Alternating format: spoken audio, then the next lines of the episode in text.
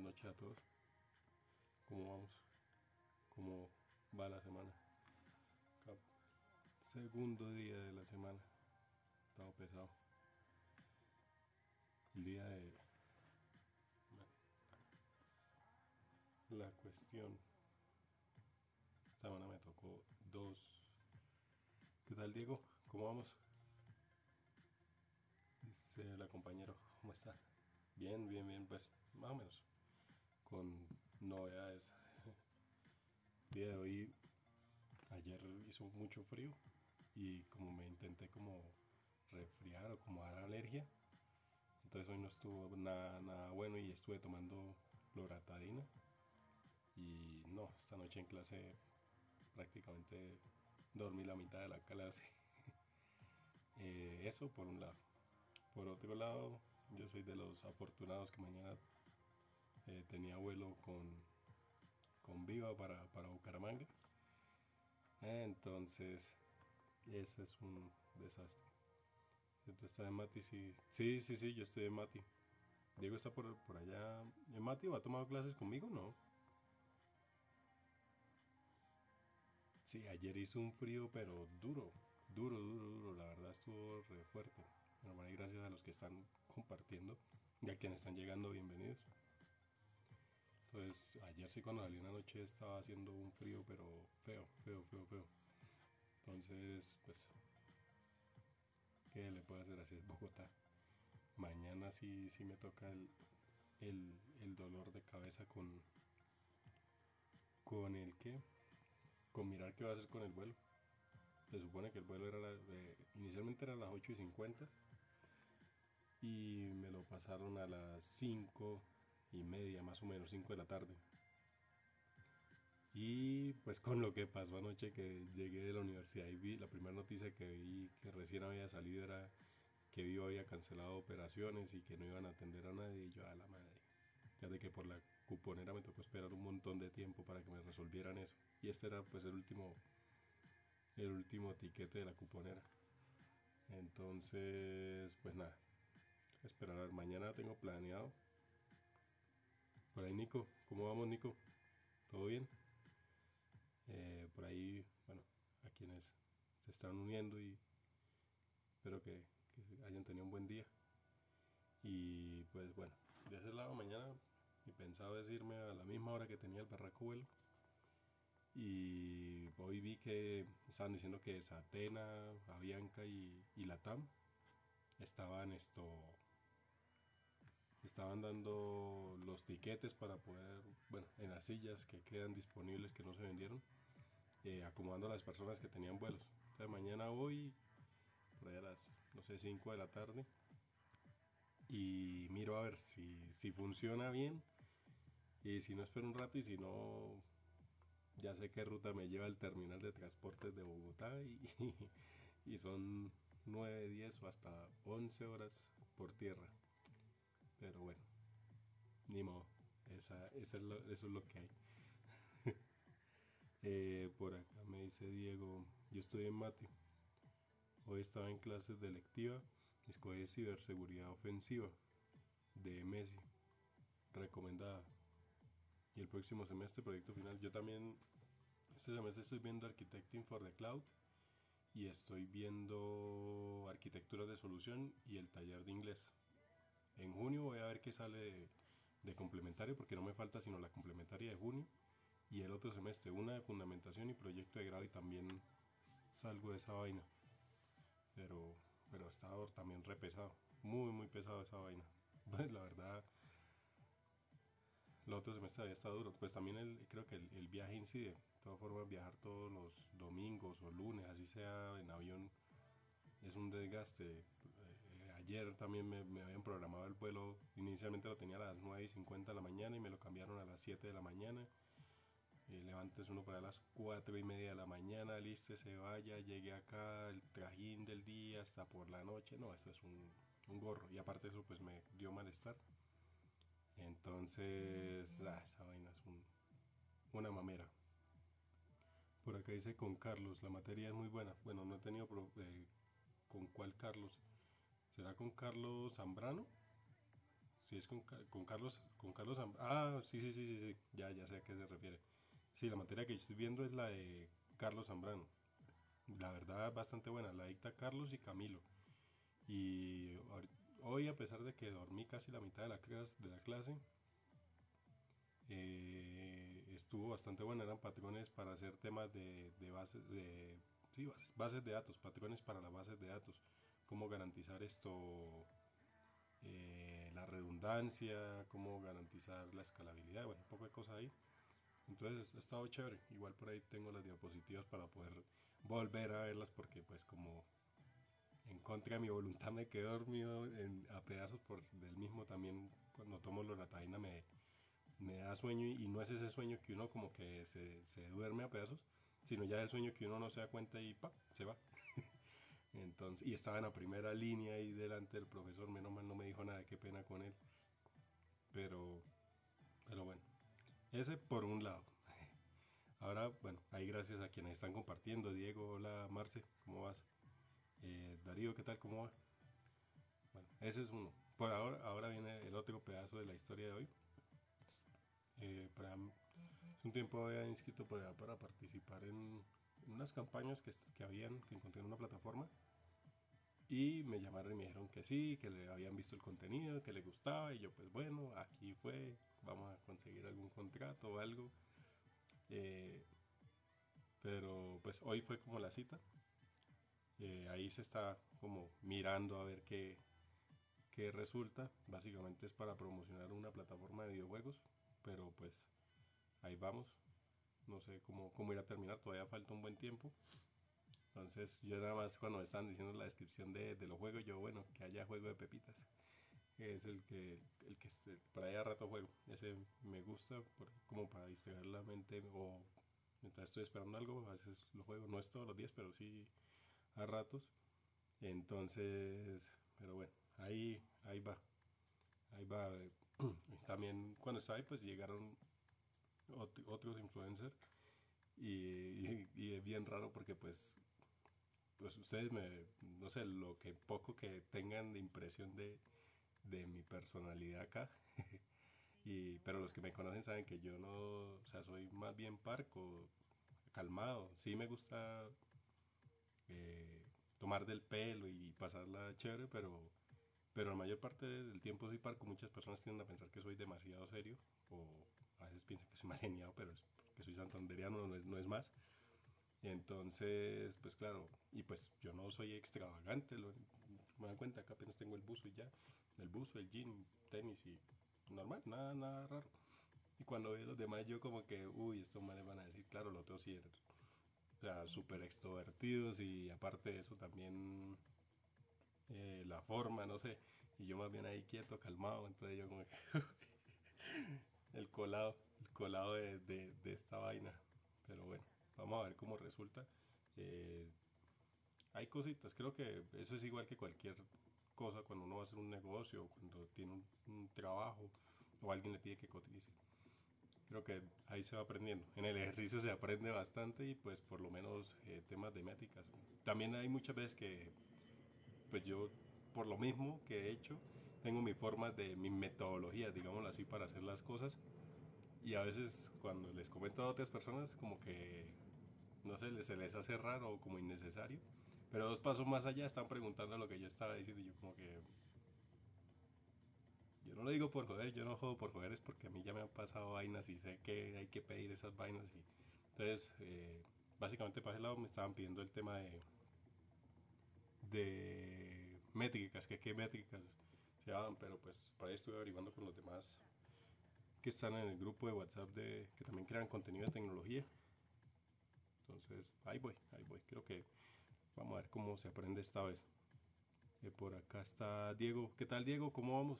Chévere tenerlo por acá y, y, nada, por allá también los que están llegando de pronto del grupo de Telegram y pues obviamente los que están acá que van llegando ahí de poquito. Eh, dice Jamar, dice, ¿cuál juego dices que te gusta? Uno de pepitas. Es parecido a Candy Crush, pero la ventaja es que este no le, no le, no dice, espere 15 minutos para que vuelva a jugar esto y juegue todo lo que quiera sí, hasta ahora una sola me han dicho que debo parar, pero no me acuerdo qué fue. Pero ese es el juego, es eh, le ponen diferentes retos y es unir las cajitas o desbloquear cajitas o desbloquear todos los colores o cosas así. Entonces me parece chévere porque pues ahí es, o sea, es rapidito y, y por lo menos con la mente uno ahí la distrae un rato. Entonces ese me pareció chévere. El otro es uno que se llama Suma, pero ese es más dispendioso y estresa más y pues cuando uno va a jugar es a jugar, no va a ponerse a estresarse. En cambio este sí me parece chévere. es que no me acuerdo el nombre y no sé si minimizo para ver el nombre. Eh, se cierra esta vaina y deje de transmitir. Pero yo lo busco y les muestro. Eh, por acá Diego. Diego, Diego, Diego. Ah, ya sé, Diego Espinosa, creo que es. Si no estoy mal, sí. Diego, no tuvimos el semestre pasado arquitectura de software. Tú ya viste la clase con Jorge. No la vea. No la vea.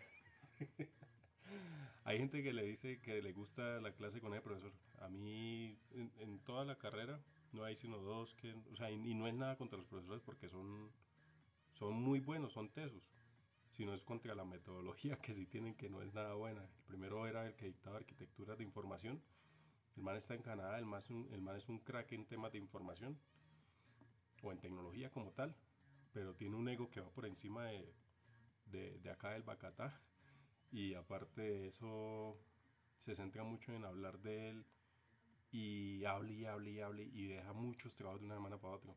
Yo no he conocido a la primera persona que yo le diga arquitectura de información y no haga mala cara. También conocí gente que se la aguantó dos semanas y canceló una materia. Yo no puedo darme ese gusto de cancelar una materia ni por el carajo.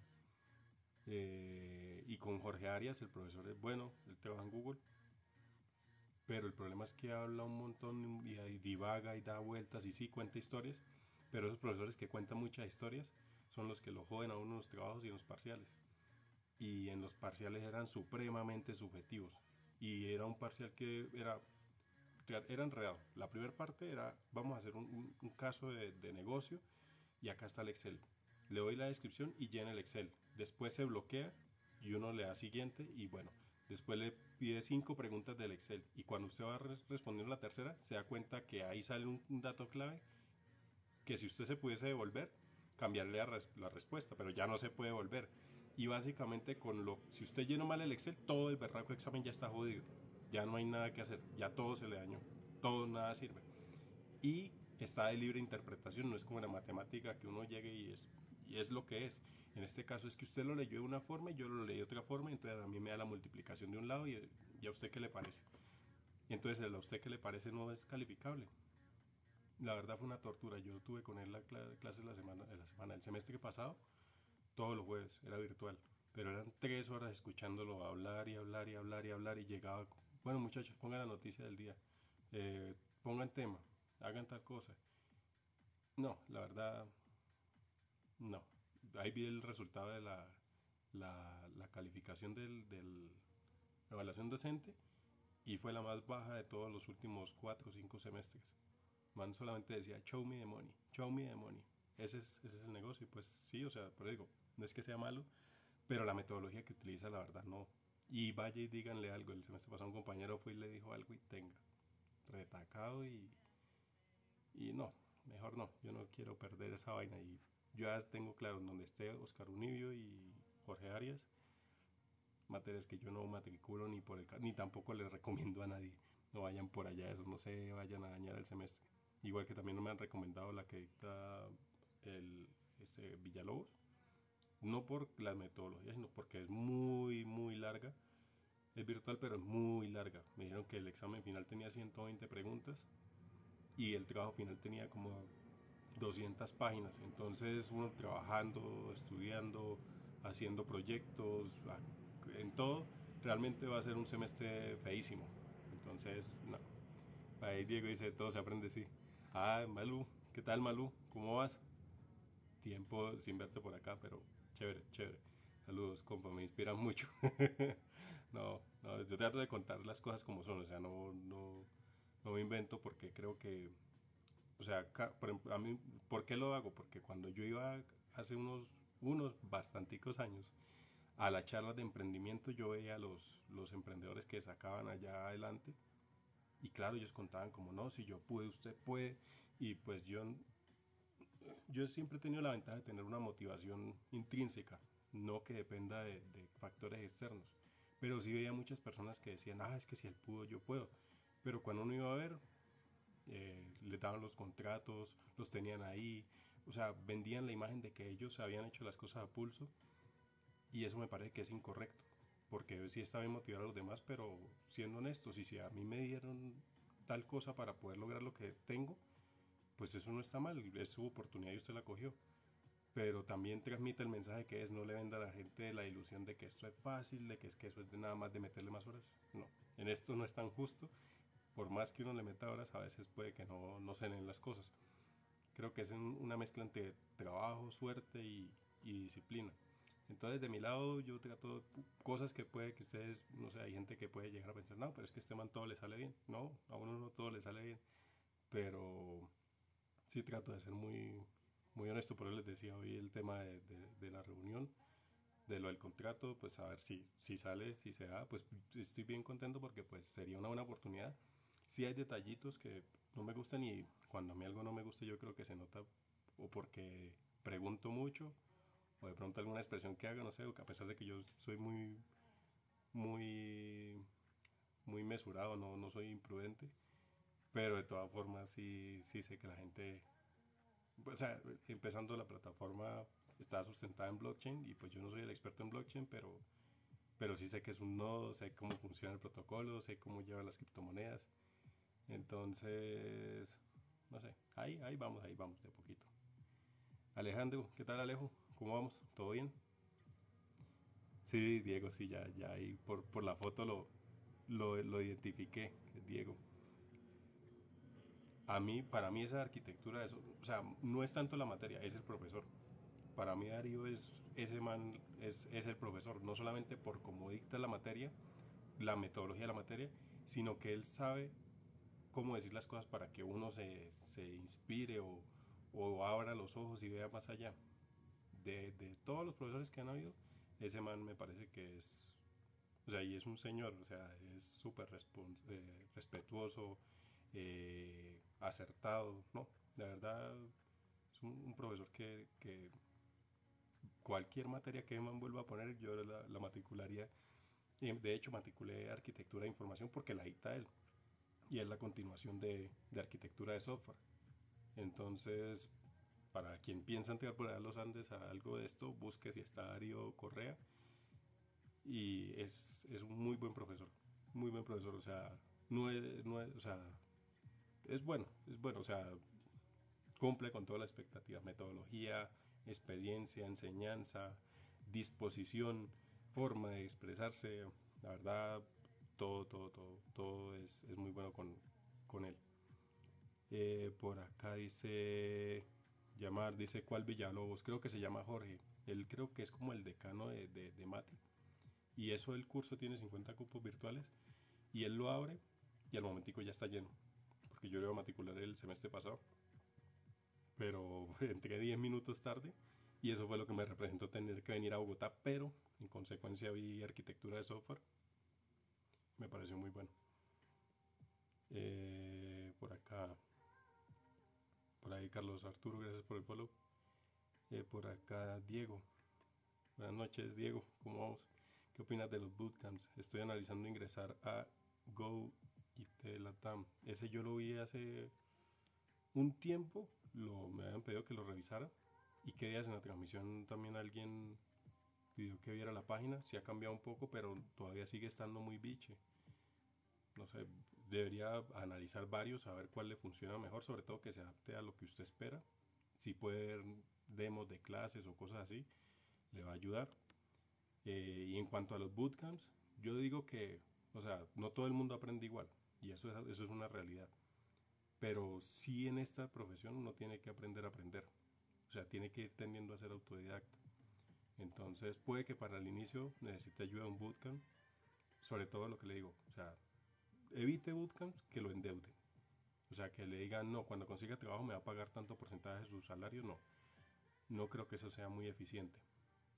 Eh, por otro lado, más bien, o sea, si es porque ya usted identificó, hizo la prueba y se dio cuenta que eso no funciona la metodología para poder aprender, les recomiendo que eh, busque varias opciones, analice los pensum, cuál, con cuál se identifica más y pues si puede identificar un rol antes de escoger un bootcamp, o sea, si usted quiere ser desarrollador full stack, si usted quiere ser frontend, backend, QA, lo que usted quiera hacer y después compare los contenidos, cuál ve que es más completo y si puede, lo que digo, si puede ver clases demo o contactar alumnos que hayan estado ahí, es súper valioso para que pues también su inversión sea a la, fija porque pues un bootcamp de todas formas vale. Eh, pero, adicional a eso, también les recomiendo que eh, busque cómo aprender. Alguien en una transmisión dijo que había pagado un psicólogo para que le le, evaluara y le dijera cuál era la forma en que aprendía y con eso se había ahorrado un montón de dolores de cabeza. Esa es una alternativa.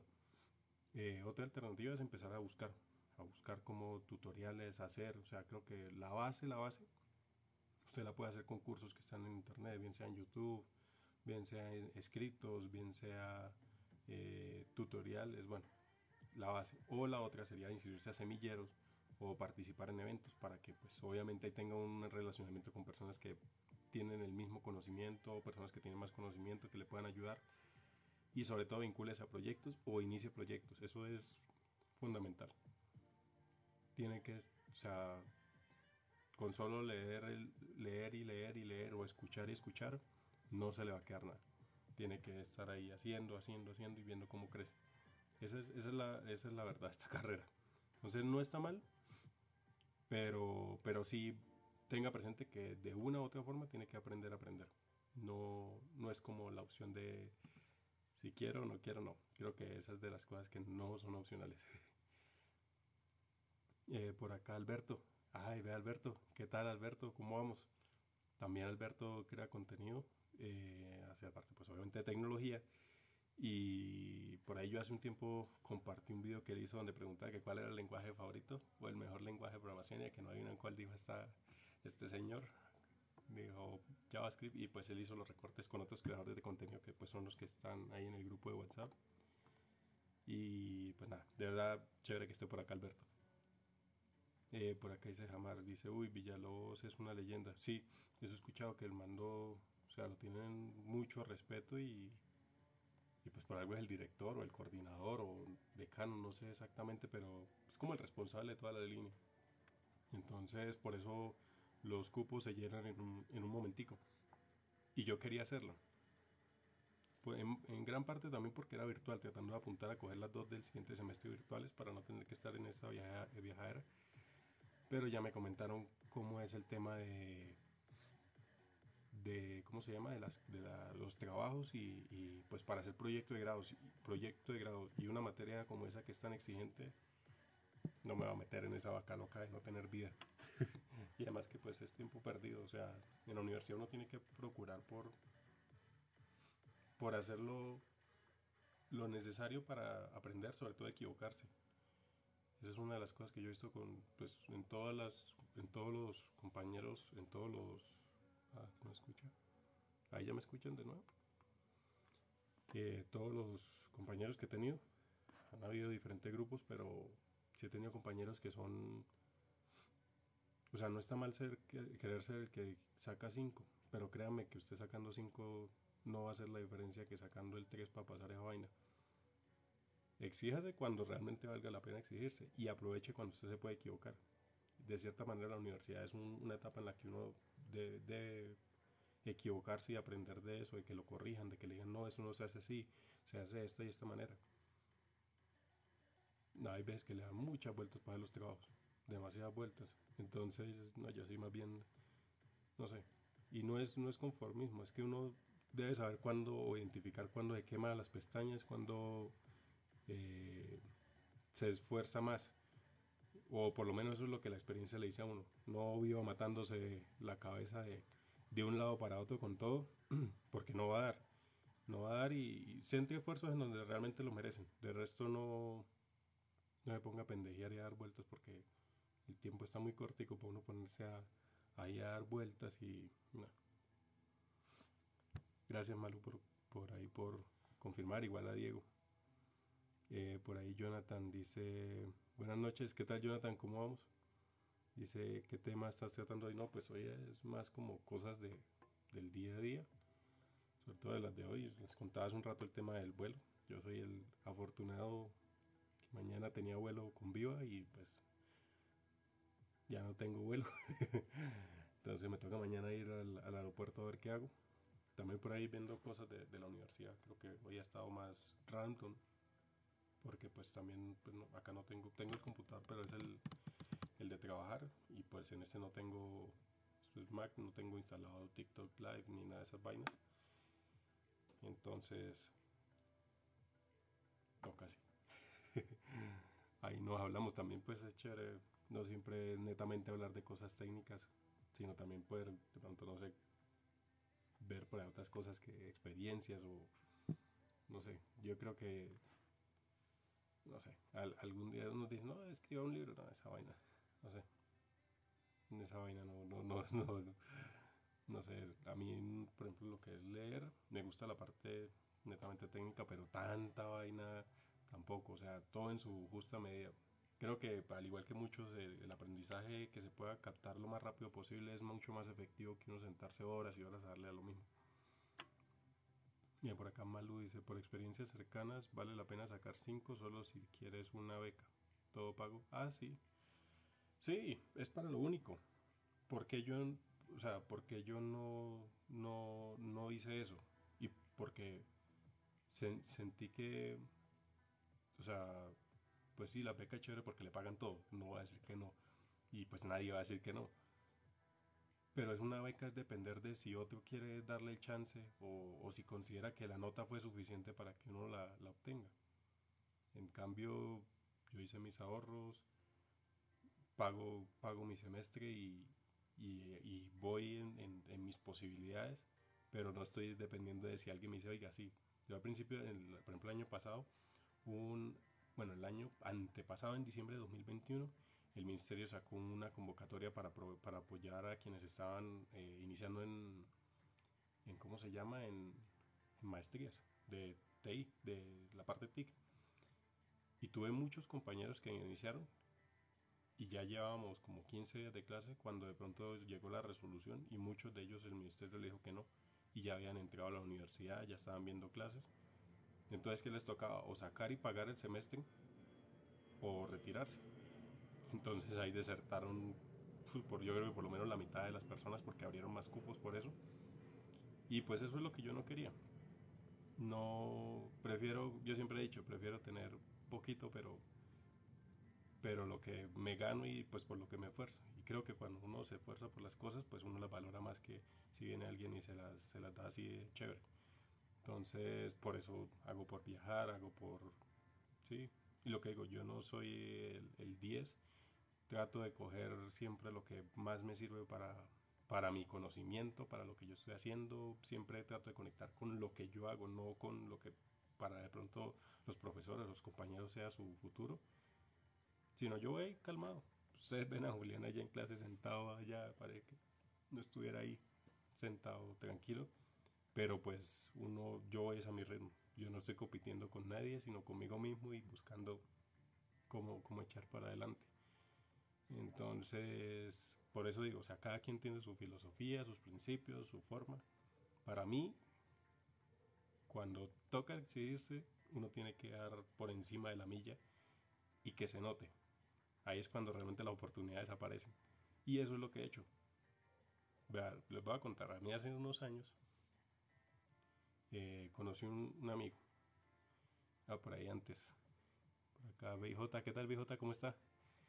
Sí, Diego, es la de un ticket para el futuro, esa, esa, esa, esa y daba el, el cubría todo el, toda la carrera y no queda uno endeudado ni nada, pero, pero bueno, eh, es una alternativa. Bueno, entonces resulta que conocí a un amigo en un taller de emprendimiento. Él vendía huevos de corniz. Y pues yo tenía mi emprendimiento de domiciliar, si no estoy mal, creo que era lo que yo estaba, sí, domiciliar, que eso era lo que estaba haciendo en ese momento, preventar y domiciliar. Y entonces esto empezamos a hablar y pues nos pareció, ¿qué tal Johabel? Buenas, noches. Empezamos a hablar y vimos que pues había como ese feeling de a mí siempre me ha gustado, si ustedes miran no digo que todos, pero sí la mayor parte de, las, de las iniciativas en las que participo son o de innovación o de impacto social. A mí eso siempre me ha gustado, ver cómo, pues a través de lo que uno hace, los demás se pueden beneficiar. Y buscamos, y él también tenía como esa iniciativa, entonces dijimos, no, vamos a crear un, un, un producto que ayude a que la gente coma bien o coma fresco a un buen precio y ayudar a los productores del campo. Entonces se nos ocurrió una vaina que llamamos Camp City, que era llevar productos del campo a la casa. Era básicamente que la gente pudiera pedir a domicilio el mercado, pero el mercado tratábamos de conseguir productores cerca de Bucaramanga, en camiones y eso, y comprarle el producto para que llegara lo más fresco posible. Y ahí también eso dimos vueltas un montón de tiempo. Pero una de, las, de las cosas, y por lo que les cuento del tema de la milla extra, yo igual seguía programando, seguía trabajando, pero para ir a, hacer mercado, por ejemplo, había unas horas que tocaba hacer mercado y eran a las 2 de la mañana que íbamos a Centro Abastos por algunos productos, obviamente no todos los podíamos traer del campo, claramente porque pues, tener fincas y toda esa vaina y no teníamos el presupuesto todavía para decir vamos a ir por la finca en camión a traer, no. Y resulta que íbamos a las 2 de la mañana y pues a mí, o sea, yo he estado sentado la mayor parte del tiempo frente a un computador durante mi vida. Entonces la gente dirá, este man no, o sea, cargando un bulto ni nada de esas cosas, ¿qué lo va a hacer? Pero el día que nos tocó, porque nos empezaron a salir pedidos, Julián estaba a las 2 de la mañana con un bulto de papas en, en Santo Bastos con el frío del mundo y íbamos a entregar los pedidos. Y eso es lo que yo digo, o sea, cuando uno se le presenta la oportunidad, ahí es donde uno tiene que realmente meterle la ficha y dar esa milla extra. Y así lo he hecho en todo. Pero también aprendí que uno no se gasta con pendejadas. O sea, con cualquier cosa no. Ni con todo el mundo. Entonces, e, es eso, o sea, sepan identificar dónde queman sus energías, dónde invierten su tiempo. La plata, pues al fin y al cabo se pierde y se puede recuperar, pero el tiempo no vuelve, ese sí no vuelve, ese, ese es el recurso que uno más debe valorar. Y también no pierdan el enfoque, el enfoque de las cosas, creo que eso es fundamental. Entonces, bueno, esa era la historia de Julián cargando bultos de papa y yendo a las tiendas a qué más necesita en Bucaramanga. Dos de, esa, de esa experiencia, dos cosas chéveres que pasaron. Durante dos semanas alcanzamos a surtir allá en un negocio de hamburguesas que se llama El Garaje. Lo alcanzamos a, surtir, éramos los proveedores de eso. Obviamente fue un negocio que nos salía mal por, por las ganas de querer hacer más. Eh, y ellos también se aprovecharon y nos exigían y, ah, o sea, cosas mal hechas. Pero bueno, salió eso. Y el otro es que conseguimos unos productores en Río Negro, ahí cerca de Bucaramanga, y logramos surtir casi que la mayor parte de todas las que vendían jugos de, naranja en Bucaramanga, en el centro, los surtíamos nosotros. Nosotros, me acuerdo que el objetivo era vamos a vender 8 canastillas de, naranjas a la semana. Resulta que empezamos a surtir los negocios y las naranjas eran tan de buena calidad que más o menos en menos de un mes estábamos haciendo 70, entre 70 y 100 canastillas a la semana de, de naranja. Entonces fue una locura. Eh, lo mismo, ir cuando el proveedor se nos acababa y tocaba ir a buscar otro para que nos supliera, pero resolver de un día para otro, tener que estar a las 5 de la mañana eh, entregando y ir en el carro a repartir.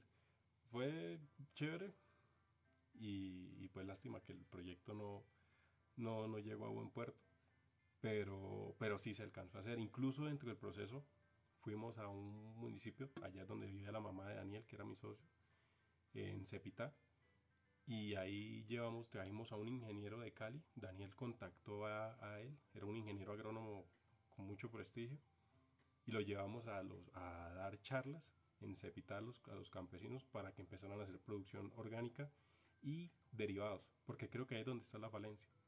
Normalmente la gente en el campo se encarga es de hacer recoger las cosas y llevarlas, y si nadie las compra se pierde ya. El ejemplo que pues él ponía, porque allá habían productores de tomate, era si usted vendió su cosecha y se le quedó un lote, en vez de dejarla que se apiche y se dañe y tener que botarla, empecemos a construir invernaderos para hacer esto tomate deshidratado. ¿Cuánto vale el tomate deshidratado frente al solo tomate? ¿Sí? la embarrada fue que el, señor en, una capacitación le dio por decir, estaba enseñándose los abonos orgánicos y se le ocurrió decir que sabía hacer eh, aguardiente. Entonces la gente pidió que le enseñaran a hacer y ya como que no le gustó mucho el orgánico y se dedicaron fue a hacer aguardiente para bebérselo. Pero pues fue, chévere ir allá a hablar con, con, con los productores, eh, ver la gente, o sea, esa parte estuvo, estuvo chévere. Y hasta donde se pudo hacer, se hizo. Ya después, ni modo. Eh, por acá, dice Andrés, ¿qué tal Andrés? ¿Cómo vamos? Dice, ¿cuándo crees que es el momento de cambiar de empleo? A ver, yo creo que eso es una decisión que no es fácil, porque a veces uno logra cosas en donde está o tiene, o tiene un aprecio o se siente estable, pero uno debe también tener como ese punto de, de ver realmente, o sea, ser también consciente y honesto con uno mismo y ver si realmente hay, o sea, hoy en día no es como hace 60 años que la gente esperaba encontrar un trabajo y pensionarse trabajando en esa empresa 30, 40 años, ya eso hoy en día no funciona Hoy en día en tecnología la media de cambio de trabajo es de dos a dos años y medio, más o menos. Entonces, piense si lo que está haciendo eh, le está ayudando a crecer. Uno normalmente después de un tiempo se estanca, por más que lo cambien de rol, se estanca y se estanca. Entonces creo que es cuando usted ya siente que no está creciendo y pues obviamente que tiene las ganas de, de seguir creciendo, ahí es donde usted empieza a buscar a ver qué otras oportunidades se le dan, bien sea porque quiere cambiar de rol, bien sea porque quiere cambiar a, otro, a otra empresa o porque quieren mejorar el salario. Pero, o sea, no es como de regla que haya un mejor momento para cambiar, sino eh, por lo menos eso es lo que yo he hecho. Yo he tratado de, de, evaluar, de evaluar siempre todo, absolutamente todo. Yo no, no doy paso sin, sin, sin, sin haber contemplado los escenarios y las poquitas veces que lo he hecho, eh, se han dado el gusto de decirme que, que yo por qué no planeo las cosas y por qué doy paso sin pensarlo. Entonces, no. Por ejemplo, tengo dos, sí, dos historias referente a eso. Y sobre todo en los cambios de trabajo, que es donde está más duro. El primero era, bueno, espérame antes de contarle esto, miro por acá si de pronto no me quedó algún comentario. Uriel, ¿qué tal Uriel? ¿Cómo vamos desde México? a mí México me gusta un montón. Por allá mi amigo Eliel, Eliel no, Eli, Elier, no con L, con R. Eh, dijo, no, véngase para acá. venga para acá, también la maestría se viene para acá. Y a mí me gustaría México, me parece muy bonito y además que tiene muchas oportunidades. Entonces está, está chévere. Eh, por acá Andrés dice, Julián, ¿dónde buscar empleo para alguien sin experiencia frontend y cómo se sé que ya puedo buscar empleo. Eh, bueno, eh, hacia la parte de dónde buscar empleo, en TikTok, en el empleo.com también creo que hay una parte para practicantes y LinkedIn.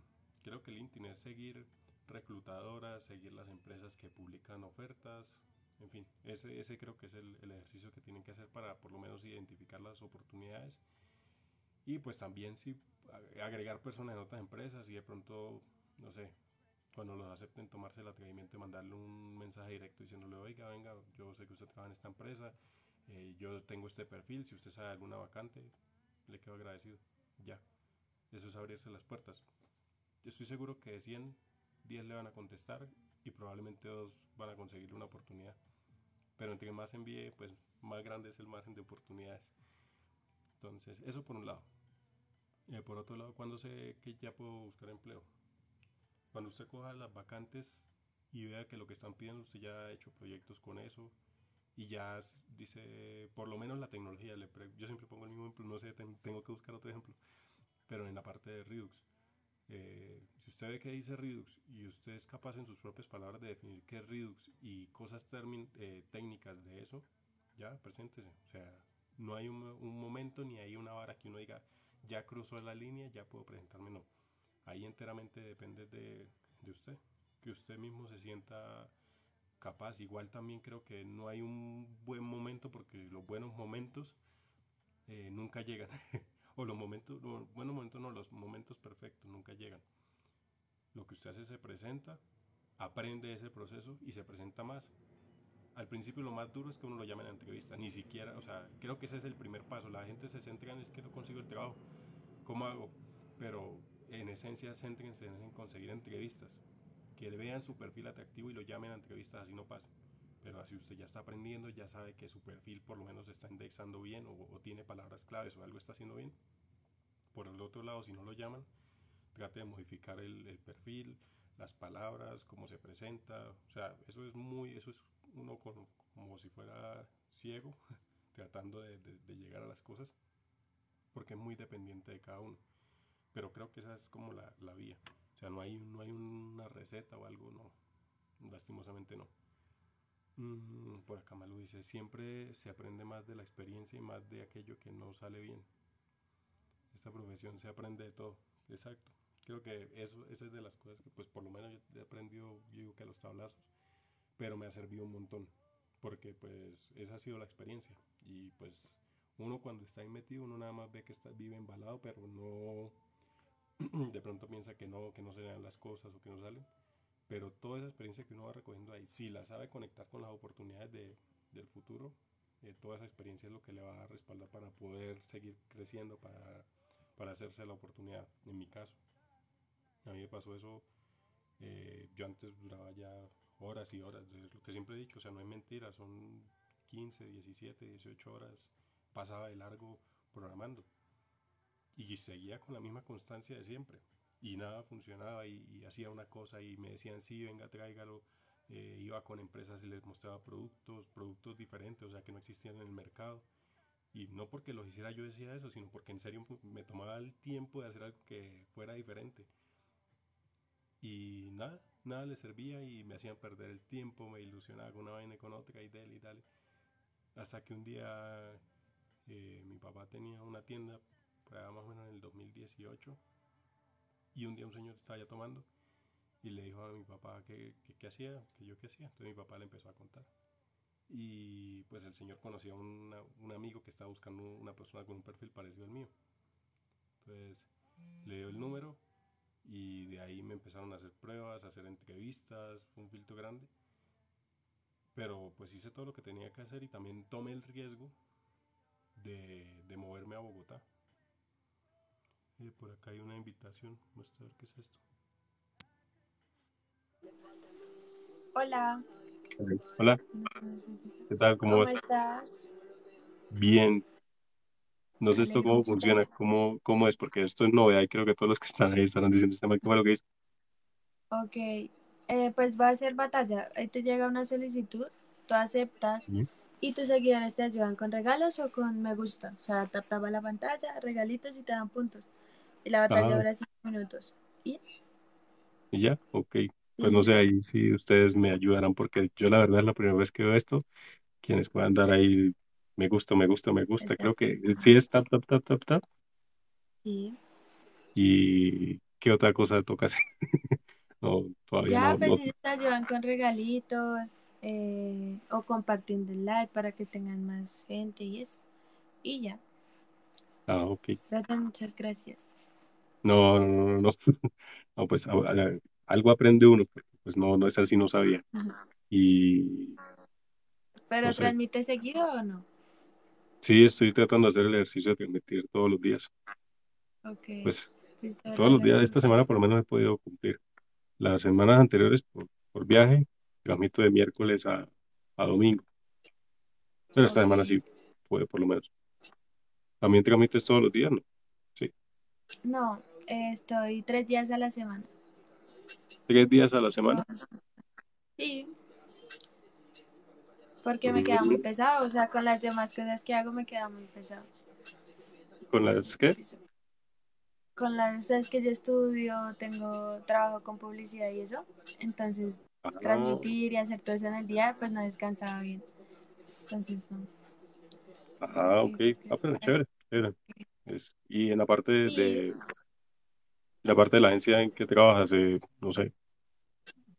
No, es publicidad. O sea, trabajo con marcas, marcas de ropa, con metodologías, disqueras, así, promocionando canciones, prendas de ropa, productos, eso, en redes. Mm, es la que sabe cómo, cómo se venden las cosas.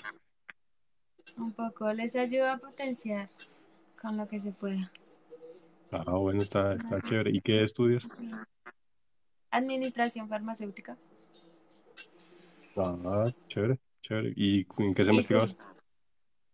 ¿Tú qué haces? ¿Tú qué haces? Cuéntame. Yo eh, estudio maestría en arquitectura de tecnologías de la información. Yo digo que arquitectura de software, maestría en arquitectura de software es lo que, lo que estudio. Y pues me dedico a, a desarrollar. Bueno, a desarrollar no propiamente porque mi trabajo no, no desarrollo tanto. Yo trabajo con, con Rappi como engineer Ese es, ese es mi, mi trabajo y pues acá creo contenido para quienes están arrancando en el mundo de la programación y como contar, contar experiencias, ayudarles a diferentes cosas. Eso es básicamente lo que, lo que hago. Ah, qué chévere. Sí, sí. Sí, para el que le gusta. Es, afortunadamente a la gente pues le ha gustado y pues me han apoyado bastante con el contenido que se ha venido haciendo. Creo que pues no, la verdad cuando abrí el canal no, no esperaba, de hecho duré un año sin subir en el dos, yo lo creé en el 2021 como en enero creo.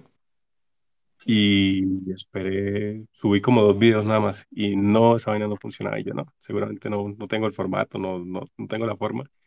Y de pronto conocí a Juan, que Juan es otro eh, creador de contenido, pero él sí tiene un alcance ni el berraco y un crack completo para esto. Él me vio por allá en LinkedIn y me dijo, venga, ¿usted por qué no crea contenido con lo que usted sabe? Y yo como que, ah, ya lo intenté, pero no funcionó. Entonces empecé desde marzo de hace un año a hacer videos, pero pues encontré un formato y eso y pues a las personas les ha gustado y pues ahí está el apoyo. Entonces eh, creo que les, poquito mucho les he contribuido. Entonces, por ejemplo, recomiendo cursos y pues he tenido la grata experiencia de recibir personas, mensajes de personas que me han dicho, oiga, yo me inscribí en el curso que usted dijo y ahí voy, ya lo voy sacando o conseguí trabajo, cosas así. Entonces, eso está bien chévere. Ve, sí, qué bueno eso.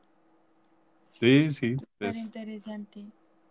Sí, pues es de, de dedicarle también, a veces queda pesado, pero, pero hay que ser disciplinado, ¿no?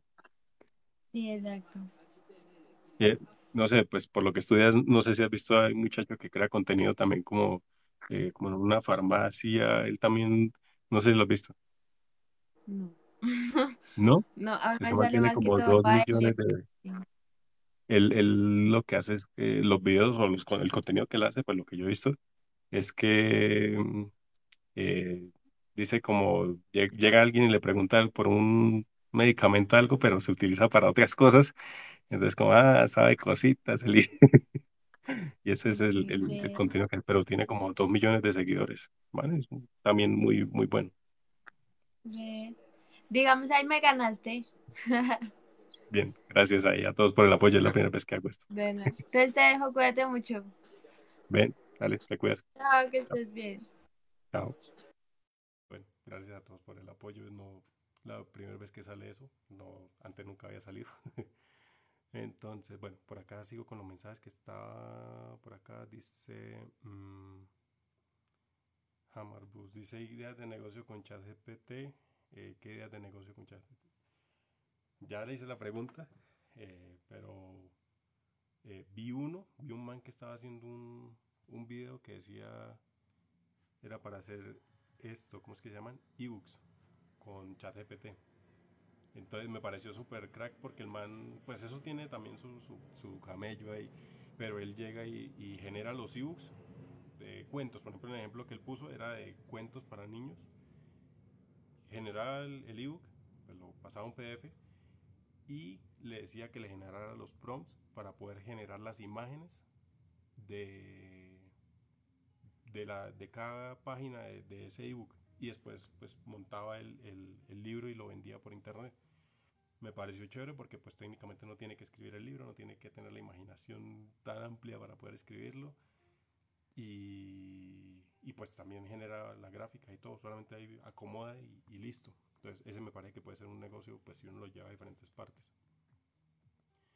Jonathan, ¿qué tal Jonathan? Dice, brother, hace rato no entro a los live, pero ya sabes que toda admiración por tu sabiduría. No, gracias. Primero que todo, gracias Jonathan por, por eso y pues nada, acá siempre son bienvenidos. chévere, chévere, de verdad, ver personas que, por ejemplo, que me decían en una de las comisiones referente a, son como palabritas claves referente a, a los live que se hacía el año pasado de aprendizaje colectivo. Sobre todo me acuerdo uno que me, me dijo fue qué elegancia la de Homero. y eso era algo que con Sebastián jodíamos en cada transmisión. Entonces es chévere ver que, que, vuelven, que llegan ahí, que siguen ahí, que pues han ido avanzando en sus carreras. Está, está chévere. Por acá malo dice un profesor de programa eh, siempre decía, si no nos sentimos muy cómodos y conformes, algo estaba mal. Sí, creo que hay veces que, hay veces que uno tiene que eh, también centrarse y ver, esto, realmente me está llevando donde quiero estar.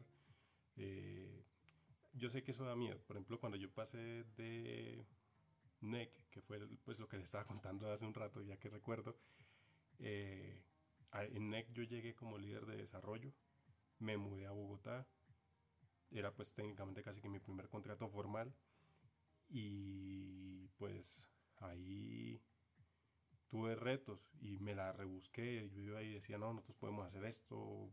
Me hablaba con los muchachos, conseguí proyectos, pues sobre todo un proyecto bastante bueno. Y por esa labor me, dieron un reconocimiento en el cierre de año eh, fiscal de, de, la empresa.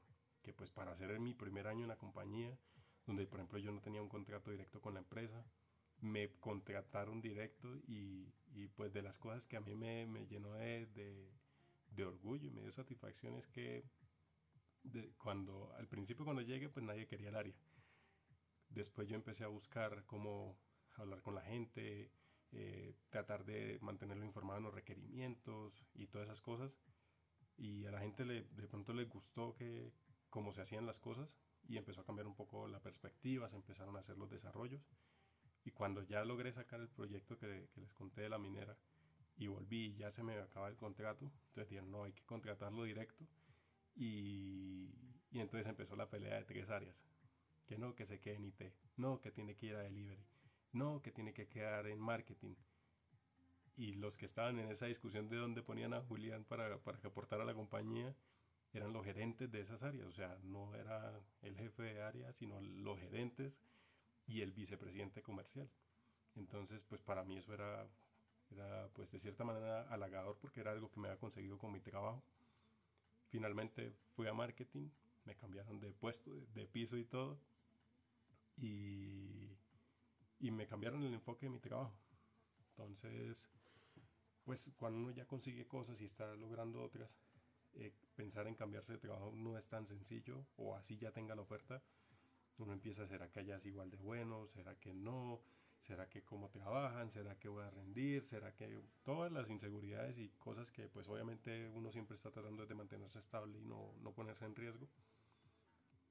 Pero sí recuerdo que por un lado cuando me salió la oportunidad era en inglés, era con una empresa en Canadá eh, y pues eso era lo que yo quería y, la tecnología no me gustaba mucho porque era con .NET y ustedes saben que a mí esa vaina no me gusta pero pues eh, sí era, era, era el reto. Entonces hice mi evaluación de conciencia y dije, pues, vamos a hacerle. Bueno, ahí user, gracias por las pesas. Este, gracias. Entonces eh, hice la evaluación y dije, no, vamos a cambiar, vamos a ver, hablé con la empresa. Eh, llamé a, eso sí, yo siempre he sido muy agradecido, llamé a cada persona que me dio el apoyo y, me acompañó durante mi proceso ante la empresa porque eso también uno solo no, no hace las cosas, es porque otras personas confían en uno y le dejan hacer cosas, es que uno puede hacer. Entonces, pues de ahí cambié de empresa y, y, pues no, no, no, fue, o sea, sí me aportó y, crecí de pronto en lo que quería, pero fue una experiencia muy dura, muy dura, muy dura, muy dura de, esa empresa en cuanto al reto del idioma, en cuanto al trato, en cuanto al producto, la verdad fue feísimo. Fueron, de una empresa estuve cinco meses, pero fueron los cinco meses más estresantes que he tenido y por los cuales no quisiera volver a pasar por eso. Pero, pero también no solamente, eso no todo fue malo, sino también eh, aprendí cosas, consolidé otras y, y me sirvió. Creo que eso, eso es lo importante.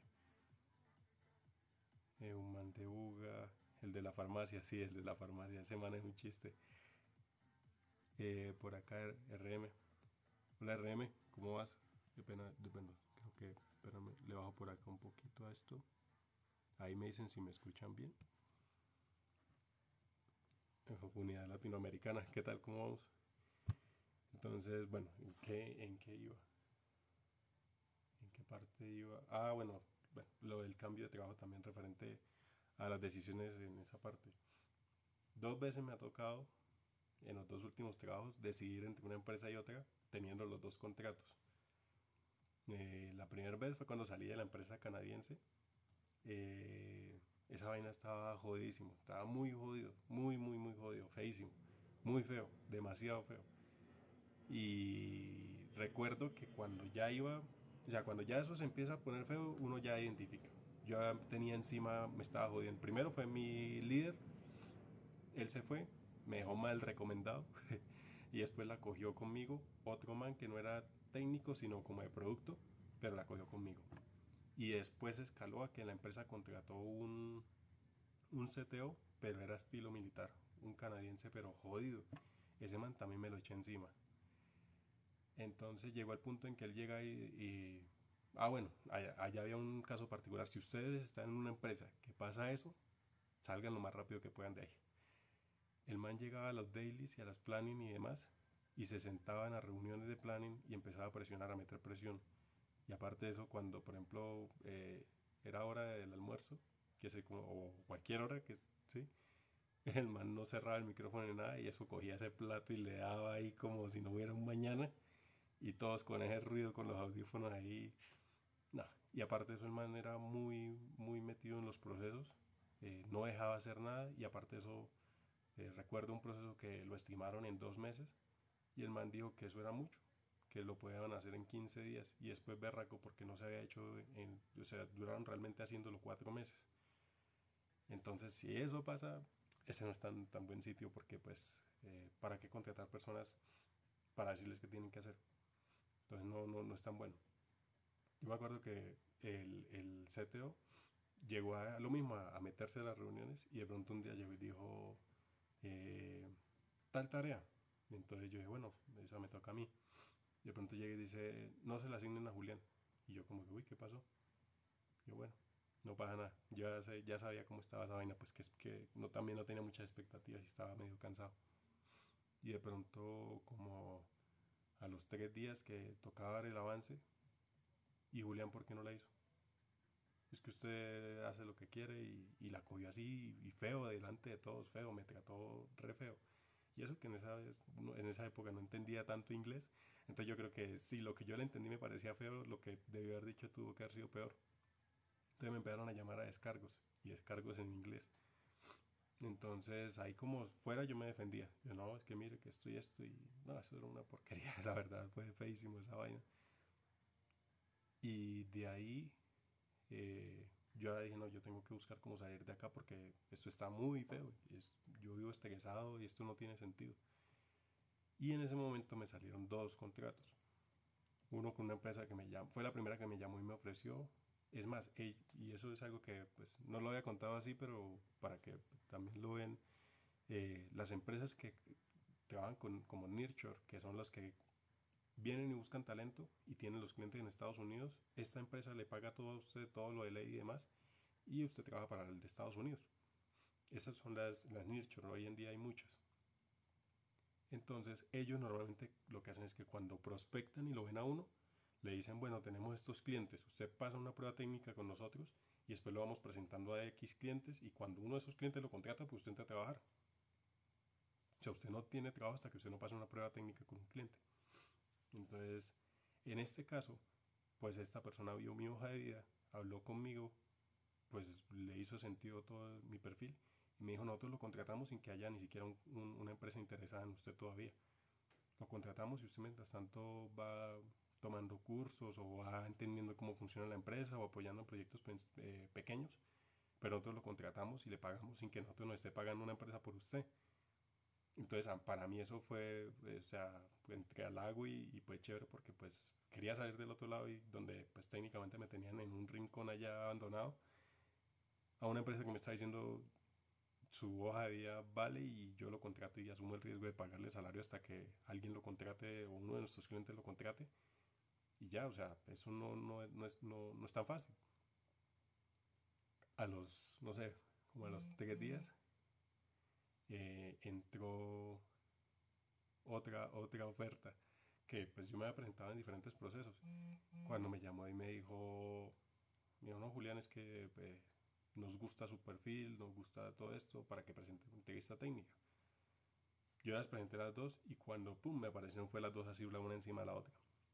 La una me pagaba el doble, casi el doble, casi el doble de la otra. Entonces yo quedé como, ¿y ahora yo qué hago? O sea, no el todo no es la plata porque pues técnicamente es un problema. Entonces ahí es donde viene la cosa. ¿Qué hice yo? Primero, con toda la calma del mundo, eh, esperé. Ah, bueno, ahí viene un pedacito. Cuando ya tenía los dos contratos en, proceso, eh, yo empecé, bueno, voy a renunciar a la empresa porque pues ya técnicamente tengo un contrato y puedo salir de esto. Y resulta que yo lo iba a hacer el viernes, un viernes, y me embolaté y no lo hice.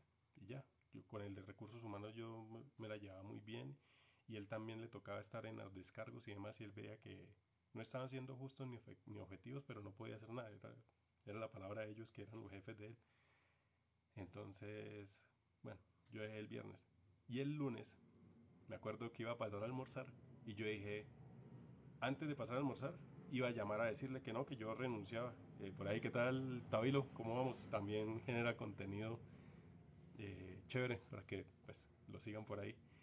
Entonces yo llamé, yo llamé no, yo dije voy a llamar y de pronto no sé qué pasó y yo dije no, no, todavía no voy a, no voy a, llamar. Almuerzo y después llamo, me el almuerzo. Entonces me senté a comer y no había probado ni la primera cucharada cuando pum me sonó el celular. Y yo fui y miré y era Juan Camilo, el de, de recursos humanos. Y dije, mm, me la van a ganar de mano. Este man me va a cancelar el contrato. Y cogí, contesté, y cuando no, Julián, lo que pasa es que eh, el CTO se llamaba Al, no, se llama Al, no creo que todavía se haya ido ese señor. Y llega y dice, no, lo que pasa es que Al, usted se dado cuenta que tiene muchos problemas con usted, él no quiere que usted participe en los procesos, pero también pues el trato está feo y pues eso no está bien delante de los demás. Y bueno, entonces eh, él me dijo que cancelara el contrato, que pues le ofrecieron una, una indemnización y, y cancelaron el contrato. Y yo por dentro como que estuve como a menos de cinco minutos de que me, de, de, haber renunciado y, y, no tener la indemnización. Entonces yo como que, pues bueno, no hay lío, ¿qué es lo que hay que hacer? Yo no, envíeme el computador, fírmeme estos papeles y ya tal día tiene el pago. yo pues, bueno, colgué y pues les conté a mi familia, dije, no, vea, casi que renuncio y ellos llamaron y me ofrecieron indemnización y toda esa vaina. Sí, duré como unos, unos días que, o sea, yo ya tenía el trabajo asegurado y pude descansar siempre como 15 días, pero la sensación de todas formas de, uy, me cancelaron el contrato, eso es feo. Y pues no, no sabía que no era culpa mía, pero siempre es feo, eso, eso, esas sensaciones no son tan chéveres. Y afortunadamente ya tenía trabajo. Entonces después de eso vino el otro pedazo para rematar, que era escoger entre las dos empresas. Entonces, ¿qué fue lo que yo evalué para poder tomar la decisión y pues creo que no, no me equivoqué. A pesar de que en la primera me estaban ofreciendo algo que no era para todo el mundo, eh, no tenían un plan de carrera definido. O sea, yo iba a entrar y me iba a quedar allá siendo la persona que subcontrataban para una empresa y, ellos ganaron una porción y ya. Mientras que en la otra sí de entrada me hablaron de, mire, la forma en que me enviaron las cosas, me enviaron una presentación de la empresa, este es su rol, esta es su, este es su career path. Por eso es importante que ustedes en la medida en que vayan subiendo en su carrera sepan cuál es su career path y cuando se vayan a presentar a cargos pues pregunten, ¿y cuál es el career path? ¿Cómo es la forma de, de ascender acá? O por lo menos eso es lo que yo pregunto. Yo, yo aspiro siempre a, a, a ir por más, sin pasar por encima de nadie, sí, pero, pero sí aspiro siempre a llegar más lejos. Entonces ellos me dijeron, vea, el career path de su carrera es este, usted está acá, va a pasar acá, nosotros le vamos a poner esto para que usted pueda, va a tener estas ventajas, va a tener... Entonces, después venía el chicharrón de tener que llamar a, a la otra persona y decirle que no, que no iba a contratar por ellos, sino por otra empresa. Eso también, pues a mí, todas esas situaciones incómodas no me gustan y creo que a nadie le gustan. Pero pues, como en todo, toca eh, también uno ser consciente y, y, serio en las cosas, y más que del trabajo. Entonces cogí el teléfono y lo llamé, parece que se llamaba David, me parece. ¿Qué más, David? El man, súper bien. ¿Qué más, Juli? ¿Cómo vamos? Ya casi, ¿qué tal? Y para acá y para allá. Yo entonces le dije, no, David, lo que pasa es que pasó esto, tengo esta otra oferta. Eh, más que todo por el desarrollo de la carrera y esto y esto. Y el man al principio no le cuadró. Porque pues de todas formas ellos, pues a veces también se les olvida que del otro lado hay una persona y no solamente un número o no solamente un proceso. Y entonces se intentan molestar. Ahorita les cuento en la siguiente anécdota de que esa fue más reciente, qué pasó con la reclutadora, porque así no le gustó ni poquito. Y entonces yo le dije, entonces ya en últimas él vio que, o sea, que era en serio y que tenía argumentos.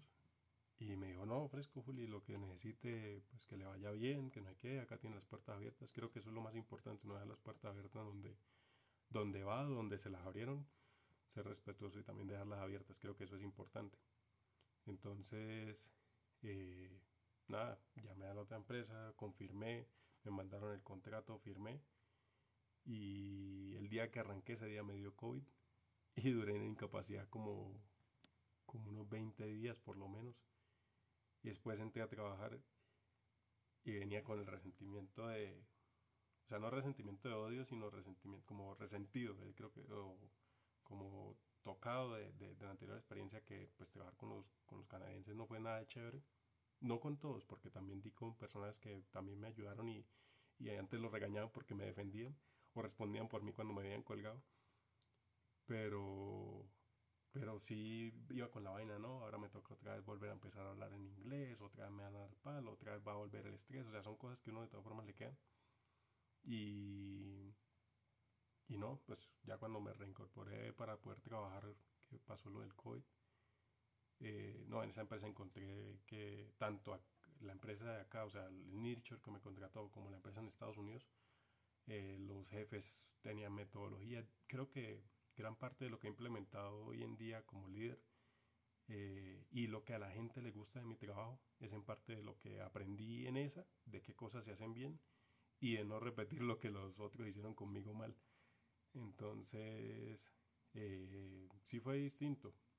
Pero ahí encontré también y ahí con ellos estuve más o menos 10 meses.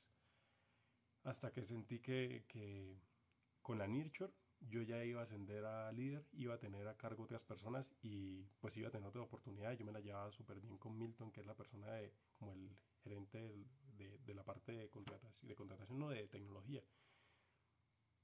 Y, pero allá en otra empresa no tenía chance de nada, un sistema legacy donde el conocimiento estaba en dos o tres personas lo mismo, sentía que estaba eh, como subutilizado, como que lo que hacía no tenía impacto. Y pues a mí, a mí eso no me parece.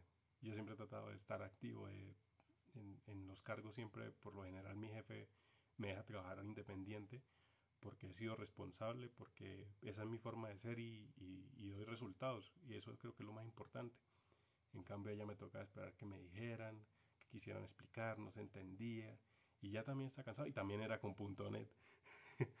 Entonces, en últimas dije, no, vamos a ver qué opción sale. Y ahí viene la siguiente, que es la más reciente, que esa es cuando entré, pues ahorita Rappi. Ya que yo me había presentado a Rappi, pero no había prosperado el, proceso. De hecho, si ustedes van a un, a un video donde están mostrando la infraestructura, creo que la infraestructura de, de Rappi, de un man que se llama, no me acuerdo el nombre, pero el nombre del canal es Pelaoner, él enseña temas de DevOps y infraestructura, estaba entrevistando ingenieros de, de Rappi. Y yo lo vi y al final de la entrevista decía como a postules de que hay vacantes y que no aquello.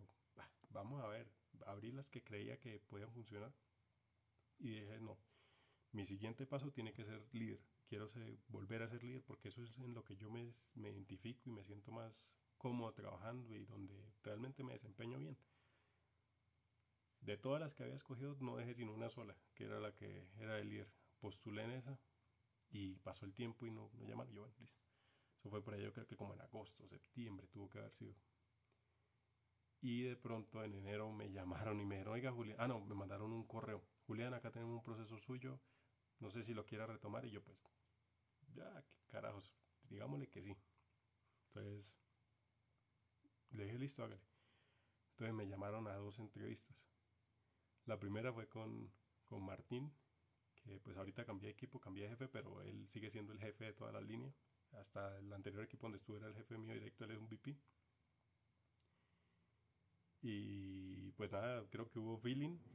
Eh, se enfocó más en las habilidades blandas, en cómo trabajaba en equipo, cómo abordaba problemas, cómo me comunicaba, cómo había hecho cosas, cómo las había podido arquitectar y ya. Entonces después eh, me pasó con Carlos, que Carlos era el PL, el Product Lead del equipo. Entonces con Carlos sí fue un poco distinto, fue más como usted cómo trabaja con, con métricas, cómo le va haciendo esto, bueno, era un poco más mm, administrativo. Y yo, bueno, listo, presenté. Y resulta que eh, como a los días, poquitos días, me llamó y me dijo el, el, reclutador, me dijo, no, Julián, lo que pasa es que le gustó su perfil y eh, lo quieren contratar. Y yo, uy, pues bien, o sea, bien, salió, salió con rap y pues también tenía ahí como la vaina de, de lo que yo había intentado hacer y, y, no se había podido. Y también sabía que era una muy buena experiencia. Entonces dije, bueno, ahí está. Y como al otro día me llamaron de otra empresa donde me había postulado, había presentado prueba y todo, y me dijeron, no, Julián, usted es el líder técnico del equipo, lo necesitamos, usted va a viajar a Estados Unidos, va a estar en constante, a Estados Unidos y Costa Rica, recuerdo que eran ese trabajo, eh, en ese pagaban en dólares. Eh, no, o sea, empezaron a hacer todos los papeles y pues a Julián se le ocurrió, pues en el uno es contratista y en el otro es directo, no, no hay lío. Entonces yo dije, no, pues vamos a ver cómo nos va cogiendo los dos.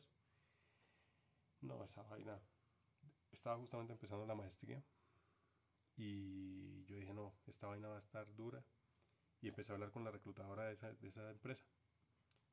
Y de pronto ya, yo le conté, venga, yo estoy haciendo una maestría, a mí no me gustan las vainas raras, sino yo le dije, no, mire, tengo este contrato, me salió esta oportunidad y esto. Entonces ella me dijo, vea, usted deje la pan. Se va a meter a hacer la maestría, usted con un líder en dos empresas con, con eh, rol de, de, responsabilidad, usted no va a dar pie con bola, tiene que viajar a Estados Unidos, tiene que hacer esto. Entonces más bien analice y escoja.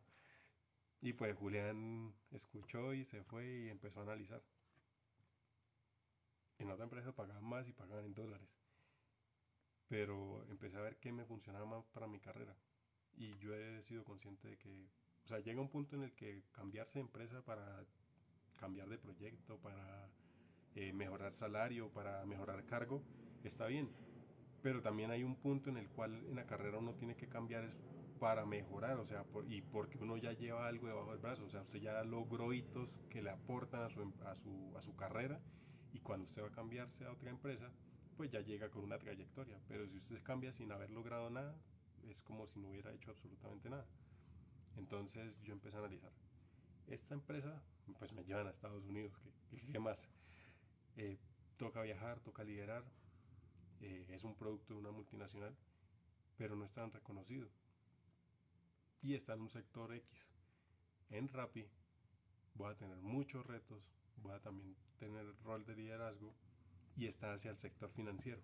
Y yo quiero entrar al sector financiero porque sé que ahí es donde hay una oportunidad gigante y que eso no va a acabarse nunca y que todas las empresas necesitan eso.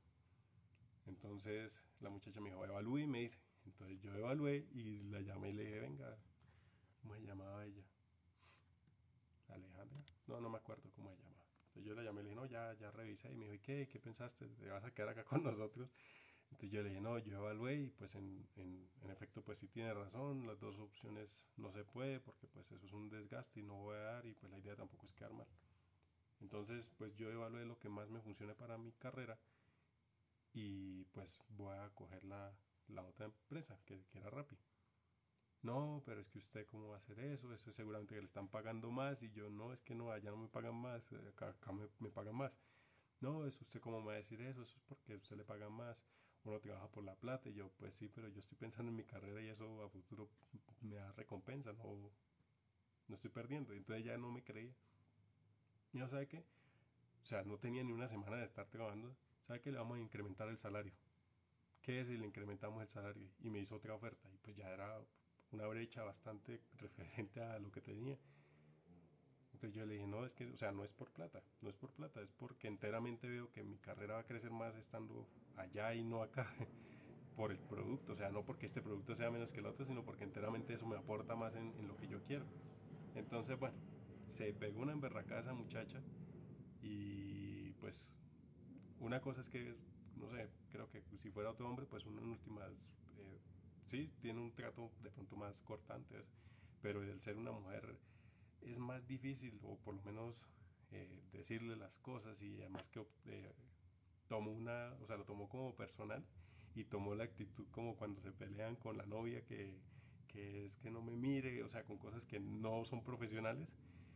Y pues también fue re incómodo. Entonces, bueno, dije listo. Pero yo me acordé que en el contrato había una cláusula que decía que uno tenía que pagar un, mes de salario si cancelaba el contrato así. Entonces yo, ay, va la madre, no he cobrado ni siquiera el primer sueldo y ya me va a tocar pagarlo, y en dólares. Entonces me dijo, no, háblese con el PL. Entonces yo hablé con el PL. Entonces yo le dije, no, vea, lo que pasa es que pasó esto y esto, o sea, no es por nada, sino porque enteramente pasó así. Me dijo, me dijo yo lo entiendo. Yo conocí a alguien que se la pasaba haciendo eh, commits para los repositorios de Linux en las noches. Y yo un día me acerqué y le dije, ¿y usted por qué en vez de estar gastando el tiempo en eso que no le representa a nadie gratis, por qué no consigue otro trabajo donde le paguen mucho más? O otro trabajo que le den otro ingreso. Entonces el man le dijo, no, es que la reputación no, no tiene precio. Y hacer eso lo hago porque me gusta y porque pues me da reputación. Entonces él me dijo, yo lo entiendo, usted no se está moviendo, o sea, llega el punto en que usted lo que lo mueve es un buen proyecto, un buen reto, no que le paguen más. Entonces el man me dijo, fresco, por mí no hay lío. Entonces yo, bueno, listo, ya salve la primera parte del problema. Ahora viene el, el, el, que yo ya sabía, porque yo leo todo lo que voy a firmar, yo no leo sin, eh, no firmo sin leer. Y entonces eh, yo dije, bueno, vamos a ver si toca pagar, pues miramos qué hacemos. Entonces yo le dije, bueno, listo, ¿qué hago? A mí me habían mandado un computador nuevecito, un, una Mac, una Mac eh, Pro eh, mejorada, o sea, el seguro de ese computador valía, el solo seguro valía 15 millones de pesos para que llegara a la casa. Entonces, y nuevecito todo, la destapé, todo súper bonita. ¿Qué hago? Empaquéla otra vez y con el dolor del alma, mándela. Entonces yo le dije, al man le, lo llamé y le dije, no, venga, esto, o sea, yo apenas, eh, apenas para una semana yo cómo voy a cobrarle. Esto, nada, eh, hagamos los papeles de, del computador, lo que tengo que volver y ya, no, yo no pido que me paguen nada. Pero yo había pensado, o sea, por lo menos intentar suavizar la cosa, a ver si así me funcionaba. Y entonces de pronto él me llamó y me dijo, venga Julián, usted me dijo que, que usted no iba a cobrar nada, ¿cierto? Le va a mandar un correo y usted me confirma lo que me está diciendo. Entonces yo dije, ay, va la madre, ahora me dice que no cobre y me cobran todo el, todo el mes, entonces tampoco va a tener como colchón para apalancar eso. Entonces yo sí, yo le dije eso, entonces me dijo, mándeme eso al correo y ya. Entonces yo, bueno, a lo que sea, ya, ya lo que fue fue, ya eso no tiene reversa. Entonces eh, le confirmé, sí, yo dije eso y en efecto no pido que no, no me hagan el pago de, de los días que estuve acá ni nada y se lo mandé. Como a los 10 minutos me llegó un correo. Listo, Julián, confirmado, no vamos a hacer el pago de eso. Y pues también nosotros estuvimos analizando el contrato y pues como usted no, no nos está afectando a nosotros, nosotros también decidimos no aplicarle la cláusula. Solamente confírmeme este correo y pues mucho éxito en su carrera. Yo como que, uy, me salvé de pagar la multa. Entonces, eh, son de esas experiencias que le quedan a uno. Y pues nada, llegué, hice eso, mandé el computador y, ahí quedó. Y pues empecé a trabajar con Rappi, a hacer la, la, maestría. y creo que ha aprendido bastante y, se ha podido hacer muchas cosas. Entonces, por eso digo, son momentos que no son fáciles, pero que deben analizar y ver qué es lo que más les sobre todo qué les conviene a ustedes. No sé si vieron en estos días, creo que ayer fue que salió la noticia, de que una muchacha que trabajó por ahí desde octubre en Twitter, esto, ah, espérame antes de eso, la reclutadora, aparte de todo lo que, la actitud que tomó, me dijo que ella se iba a asegurar que mi hoja de vida nunca fuera a trabajar más en la empresa de ellos, porque que no, que eso no era, no era profesional y que no hay que, eh, o sea, son cosas que no, no tiene, no tiene sentido ni, ni forma, porque pues simplemente estaba velando también por, por mis intereses y pues peor haber, no haber dicho nada y embalarme y quedar mal y bueno, todo lo que no, no debía pasar. Entonces, bueno, retomando la, historia, la muchacha estaba trabajando en el proyecto del Twitter Blue, que es ese que para pagarlo el verificado de Twitter, y duró, yo no sé cuántos meses trabajando allá y durmiendo en la oficina para sacar el proyecto. Y ayer o antier, eh, Elon Musk le dijo, chao, nos vemos. Y, y la cortó. Entonces también, o sea, yo digo que ni tan poquito, pero tampoco tanto. Uno tiene que ser justo y, muy centrado, cumplir con sus responsabilidades y ya, porque eso puede pasar. Llega el día en que tienen que tomar decisiones y cuando se trata de tomar decisiones ya no se ven personas muchas veces, sino se ven números. Y cuando se ven números no importa situaciones, compromisos, si hizo, si no hizo, sino simplemente la empresa necesita recortar o, ya no necesitan la persona o como le pasó a esta muchacha, o sea, le metió la ficha al sistema que estaba pensado, estaba pensado para monetizar Twitter. Trasnocho le metió la ficha, igual le llegó el día y tenga. Entonces, también es para que lo analicen, o sea, tengan ahí como sus, cosas. Obviamente uno siempre, o por lo menos eh, quiere tratar de destacar, de hacer las cosas bien, de crecer, de que vean que uno se esmera, de que uno está haciendo pero también hay veces que hay, hay empresas donde eso no importa. Donde si usted más hace, ah, bien, porque antes hizo más de lo que le estaba pidiendo y quién lo mandó. ¿Quién lo mandó? Entonces creo que ese es, ese es un, un problema. También hay que tener como mesura para, para hacer las cosas. Dice por acá, dice, ¿cómo se llama la empresa? No, no, no, no, no, no, no, no va a invocar esos problemas. Eh, con las otras sí, siempre he dicho que en el caso de la de Canadá era Orbit. En, el, en acá en Bogotá trabajé con NEC de Colombia, que fue bastante chévere. Eh, después trabajé con, con Intertech, que es la nurture que yo le he recomendado bastante porque pues allá el trato, o sea, la preocupación por uno es, es muy buena.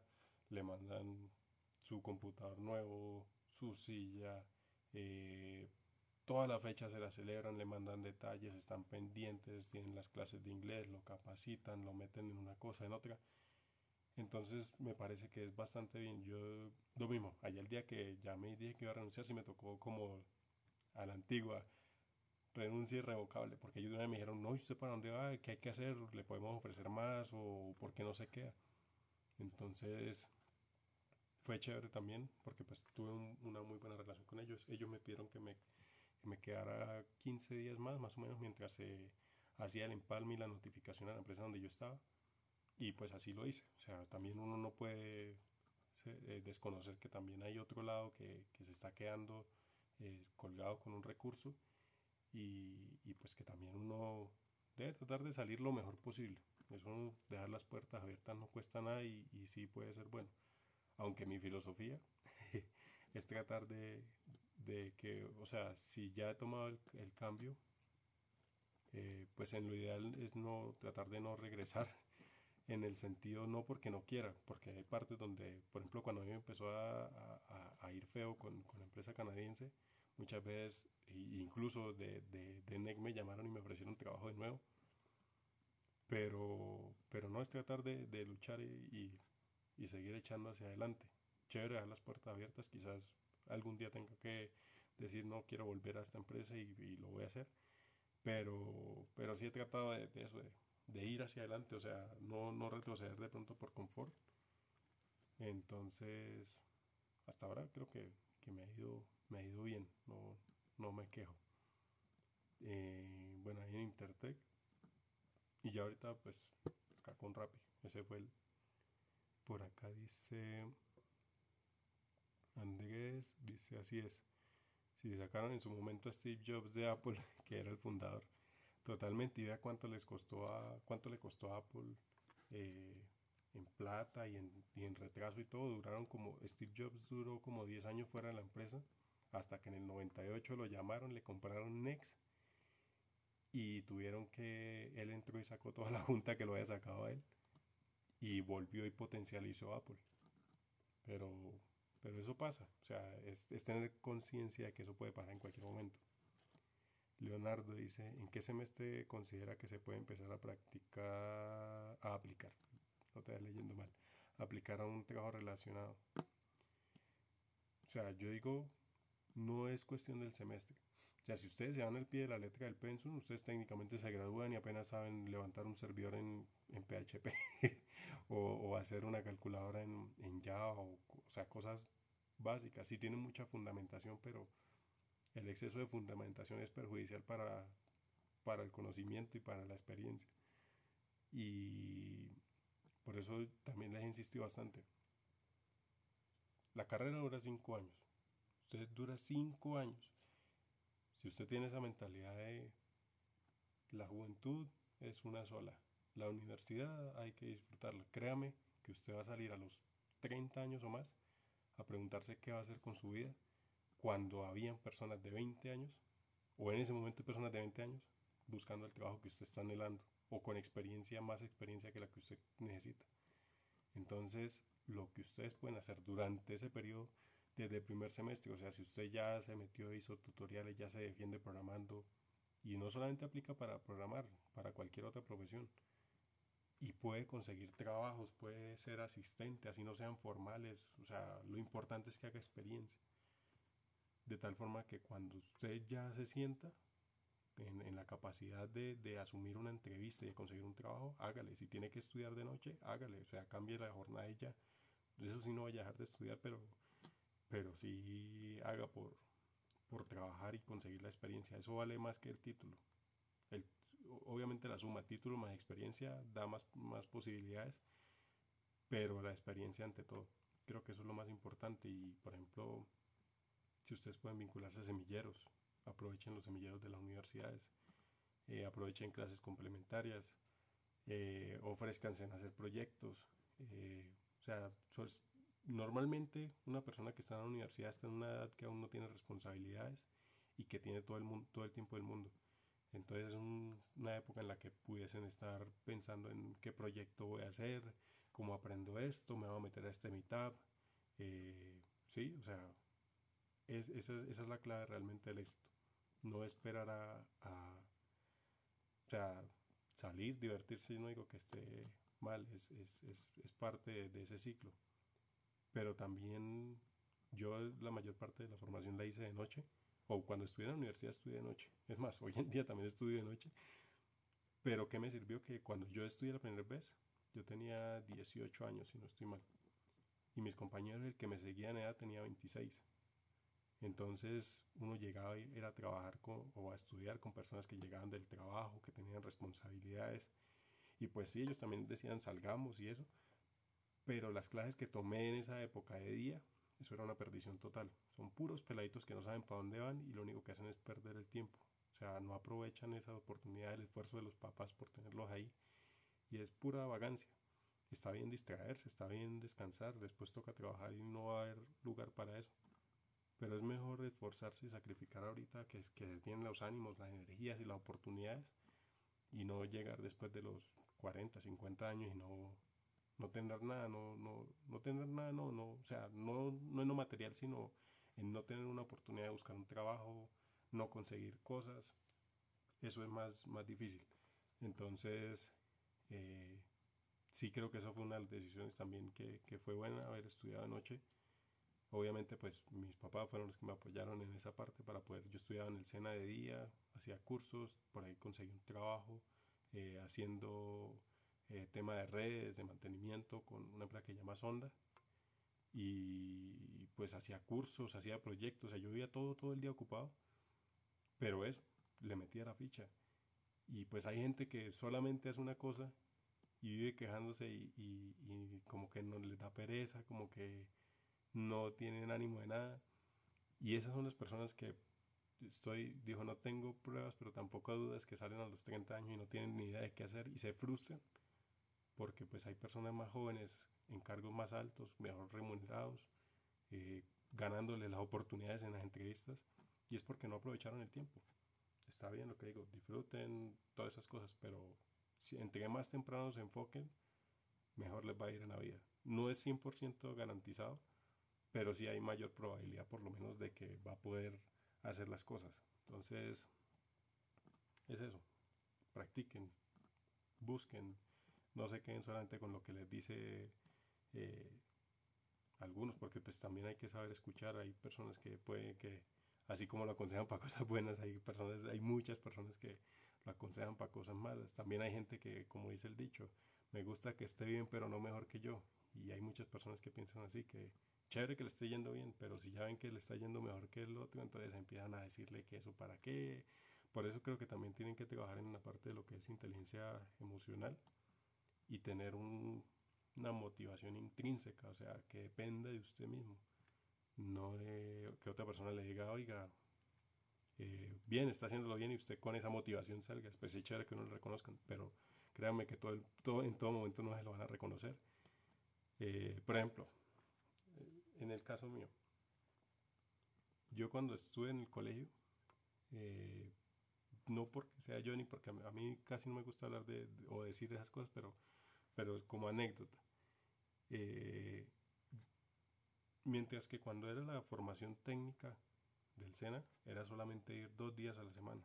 Yo al principio, como los primeros tres meses, iba así, en décimo yo a mí me gustó mucho eso y podía tener un computador, podía desbaratarlo, tenía acceso a internet, podía aprender y me gustaba mucho. Yo empecé a ir todos los días y me eché encima a la profesora. Ella no le gustaba que yo hiciera eso.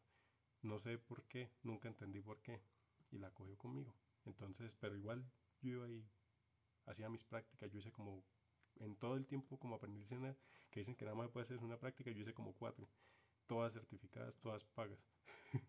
Entonces, eh, pues claro, mi desempeño, yo empecé a trabajar, iba, me quedaron mal con pagos, pero yo fui, trabajé, hice las cosas y eso es donde se reflejaba, pues que yo era el mejor de, del curso, o sea, de, la promoción como tal.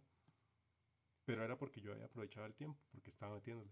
Cuando fue el día del grado de, de, 11, o sea, yo también nunca esperaba que, que me dieran nada, porque pues ¿sí? Cuando, pum, el que siempre sacaba las mejores notas como estudiante, eh, le dieron, como no le pudieron dar ese reconocimiento de mejor estudiante porque le dieron a otra pelada que también era la que siempre sacaba las mejores notas, entonces a él en compensación le dieron el reconocimiento del área técnica. Y yo desde ese día dije, yo no voy, o sea, ni esperaba ni tampoco vuelvo a esperar nada. Y así pasaron muchas cosas pero también las veces que he tenido la oportunidad de, de que me reconozcan el, trabajo, sobre todo por lo que yo me, me, esfuerzo y gano, ha sido bueno. Hace un tiempo les mostré el video de lo que fue Campus Party. A ese evento yo quería ir un montón, o sea, tuve que esperar un año porque también el profesor me quitó mi cupo cuando yo lo tenía, por diferencias con él, por, por decirle, venga, yo quiero, yo, yo me metí al SENA fue para estudiar, no, no para venir a, solamente pasar el rato y que usted no nos explique. No le gustó eso, entonces, bueno, un año tuve que esperar, me hice mi maqueta, le dediqué tiempo y mi proyecto lo escogieron para presentárselo al presidente, que en el momento era Juan Manuel Santos. Qué satisfacción fue la mía cuando, pues, o sea, yo dije, cuando vinieron, vino Fernanda, yo ya todavía la, la tengo, es una española, tengo en Facebook, y y me dijo, venga, Julián, lo que pasa es que no habían dicho quién era el invitado. Yo me Julián, lo que pasa es que esta noche vamos a tener un invitado muy importante. Y su proyecto ha gustado bastante, entonces queremos mostrárselo. Entonces, si usted quiere exponerlo, mm, yo estaba más contento. Ya le, ya le había hecho exposición a como por lo menos ese evento tuvieron que haber ido entre 12.000 y 17.000 personas. Y yo era, explíquele y explíquele a grupos de 30, 40 personas. Yo tuve que haber explicado eso por lo menos a 5.000 personas. Si no, si no fueron esos, tuvieron que haber sido más, pero... Pero entonces cuando ella me dijo eso, pues yo sí hágale. O sea, yo estaba más contento con mi maqueta. Y en la noche, cuando ya empezaron a arreglar todo y acordonaron todo, y cuando ya empezaron a decir que, que, que, que la persona importante era el presidente y el ministro de las TIC, pues ya eso es otro cuento. Entonces, donde yo tenía la maqueta, yo las tenía sobre unas sillas. O sea, ni siquiera nada, ni una mesa, nada, unas sillas. Yo le pedía el favor a la gente y se reían porque yo cargaba una maleta desde Bucaramanga, una caja grandísima. Y les pedía, venga, ayúdeme a cargarla porque yo solo no puedo. Le pusieron cintas, la encerraron así como con todo el lujo del asunto. Y cuando ya llegó el presidente, cámaras de televisión, la gente tomando fotos, gritando vainas. Ese día me sentí recontento, porque pues era algo por lo que la mayor parte de la gente, unos les, les parecía curioso, otros les daba risa, otros como este man que hace ahí soltando cablecito y jodiendo con eso. Pero fue, fue una buena experiencia. Y pues me lo gané a pulso. Después de eso pues vinieron más cosas y, y, así, y así ha sido toda la carrera, pero pero creo que es bueno cuando ustedes ganan las cosas a pulso, no cuando se las regalan. Cuando ustedes las regalan tiende no, valorar, a no valorarlas y, y, eso y no va para ningún lado. Entonces creo que eso es importante. Hay una canción que dice que es mejor ser, tener un peso que ser esclavo de dos. Entonces es mejor poquito, pero, pero ganárselo uno. Si pueden pagarse su estudio, bien. Si pueden eh, comprarse algo, bien que es poquito, no importa, pero es que me lo compré yo. Yo lo disfruto porque yo lo compré, o sea, nadie me lo regaló, yo fui, lo trabajé, fui, lo conseguí, fui, le metí la ficha. Ese tipo de cosas es más satisfactorio y esas cosas son las que le ayudan a, a subir, porque no es lo mismo que usted llegue una plata y compre algo con una plata que no, no se la ganó con, con esfuerzo, a que cuando ya llega con esfuerzo usted la cuida, usted hace por lo mismo, lo mismo pasa en el trabajo. Cuando usted se esfuerza, por ejemplo, todos los que están empleando como junior, usted si le cuesta entrar, porque yo sé que eso es duro, o sea, yo les trato de dar ánimo, pero yo sé que eso es duro, pero tiene que persistir, es, ser perseverantes. El día que lo llaman y lo contratan, ese día usted, le aseguro que usted ese trabajo lo va a hacer mejor que cualquiera, porque usted es consciente de que no fue que lo vieron allá en la casa y le dijeron, oiga, venga, que es que acá estamos contratando y usted como que se ve que tiene cara de que le gusta eh, desarrollar, entonces venga y échese ahí dos, dos líneas de código y le vamos a pagar el sueldo y ya, si quiere no venga. si no, usted le tocó presentar entrevistas, prepararse, entonces usted va a cuidar más que el sueldo, va a cuidar su oportunidad y va a haber también oportunidades de cómo puede mejorar, cómo puede crecer. Creo que eso, la necesidad lo, lo, lo obliga a uno, lo mantiene activo. Y eso es importante. Creo que si uno no tiene necesidad de nada, uno nunca sale de la zona de confort, uno nunca hace nada porque pues no tiene necesidad, no tiene ninguna incomodidad. Mientras que si usted se incomoda para salir y, exigirse que ir más allá, ahí es donde las cosas funcionan. Por acá dice Leo, ah, bueno, por acá tengo un comentario. Esto, Andrés dice, ¿no ha pensado en sacar guías, ebooks de programación desde cero? sí he pensado en, eso, pero ¿por qué mi contenido, o sea, por qué el contenido que yo hago es distinto? O considero que es distinto. Mm, por un lado está el contenido normal de TikTok y en donde hay un montón de famosos que pues es válido, cada quien se rebusca como quiere y pues se le dan las oportunidades y tampoco conseguir la oportunidad no es que esté a la vuelta de la esquina. Pero yo he tratado de generar un contenido que para no es no digo que no es para todo el mundo no porque haya que tener un nivel de coeficiente para entenderlo no sino porque es realmente para el que quiere salir adelante para el que quiere escuchar de pronto cómo cómo otra persona hizo cómo puede hacer cómo de pronto encontrar una guía. Ese es el contenido que yo quiero hacer. Y yo sé que pues muchos de pronto entran a TikTok o a estas plataformas por ocio o por entretenimiento o por hacer algo distinto. Entonces por ahí me están invitando otra vez a otra cosa. No, ya, dejemos ahí. Entonces esto, eh, por un lado es eso, y eso referente a, la temática. Ahora referente al tema de las guías y cursos, porque va muy de la mano. Yo me puse a analizar y personas que hagan tutoriales, personas que hagan cursos, hay gente que es muy buena, streamers que codifican en vivo como Midudev, como Mauredev, como Nicolás, eh, gente que genera contenido con muy buena calidad como Fernando Herrera. Eh, ya hay, en YouTube eso está inundado de cursos, en Internet hay un montón de cursos. No descarto que algún día quisiera sacar alguno. Intenté hacerlo con aprendizaje colectivo. Pero creo que el, fuerte del contenido es más hacia experiencias, cosas que, lo, como les decía hace un rato, lo que nadie cuenta.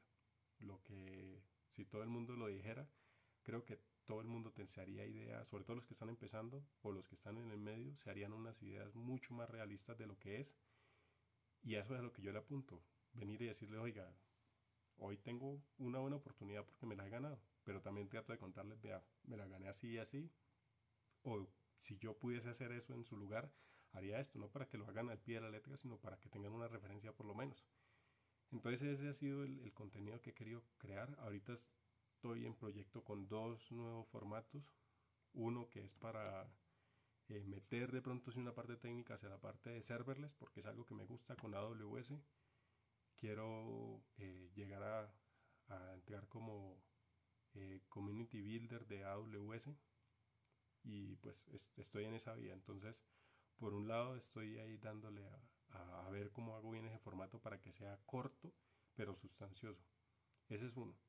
El otro formato que estoy tratando de sacar es para conceptualizar. O sea, no abrir la terminal y escribir código porque pues lo que digo, hay muchos, mucho contenido de eso, sino más bien es como cuando usted está en una reunión y nombra un término técnico y usted no sabe eso para qué ni con qué se come, ahí es donde empiezan las falencias. Entonces lo que estoy tratando de, de de qué forma es de manera gráfica explicar con cápsulas cortas conceptos específicos de programación o técnicos que les ayude a ustedes a tener un conocimiento conceptual que después puedan aplicar en cualquier lenguaje o en cualquier escenario. Creo que eso es, más valioso o por lo menos marca diferencia frente al contenido que se, hace en un programador tradicional, que es echar código. Eh, me gusta echar código, pero, pero más que todo por eso lo he hecho, porque creo que hay muchas personas que codifican demasiadas. Todo el mundo espera que el programador abra la terminal y empiece a echar código, así no, no se sepa qué está haciendo. En cambio, en esto es más como transmitirle experiencia, eh, resolver dudas, de pronto estrategias. Si ustedes se han dado cuenta, la mayor parte de mi contenido es, le venga, le digo, le recomiendo este curso, venga, le digo, este, con este roadmap va a poder llegar a hacer tal cosa. Eh, con este, o sea, todo ha sido muy hacia esa parte. Sobre todo también fomentando como esa autonomía y, y una ruta de aprender por su cuenta. Creo que eso es en último el, el, mensaje también del canal. Quizás no puede que no sea un contenido súper popular, pero pues también, como le decía cuando se conectó la muchacha hace un rato, yo cuando empecé no esperaba, después cuando Juan me dijo, oiga, venga, hágale, yo no esperaba ni siquiera, yo dije, no, ¿cuándo, ¿cuándo voy a conseguir mil seguidores?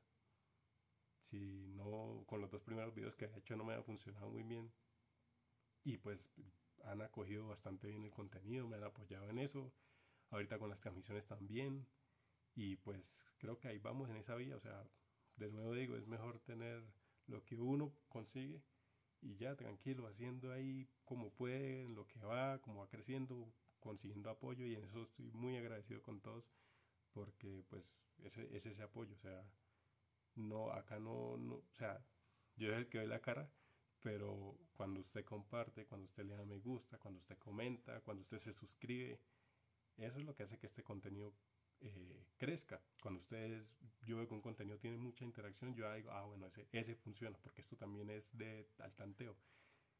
Entonces es como la vía, creo que esa es la, la forma. Eh, por acá, a ver, ¿qué otra cosa dice Leo? Dice, soy junior y soy el único desarrollador en una startup ¿Qué, recomendación para tener una guía?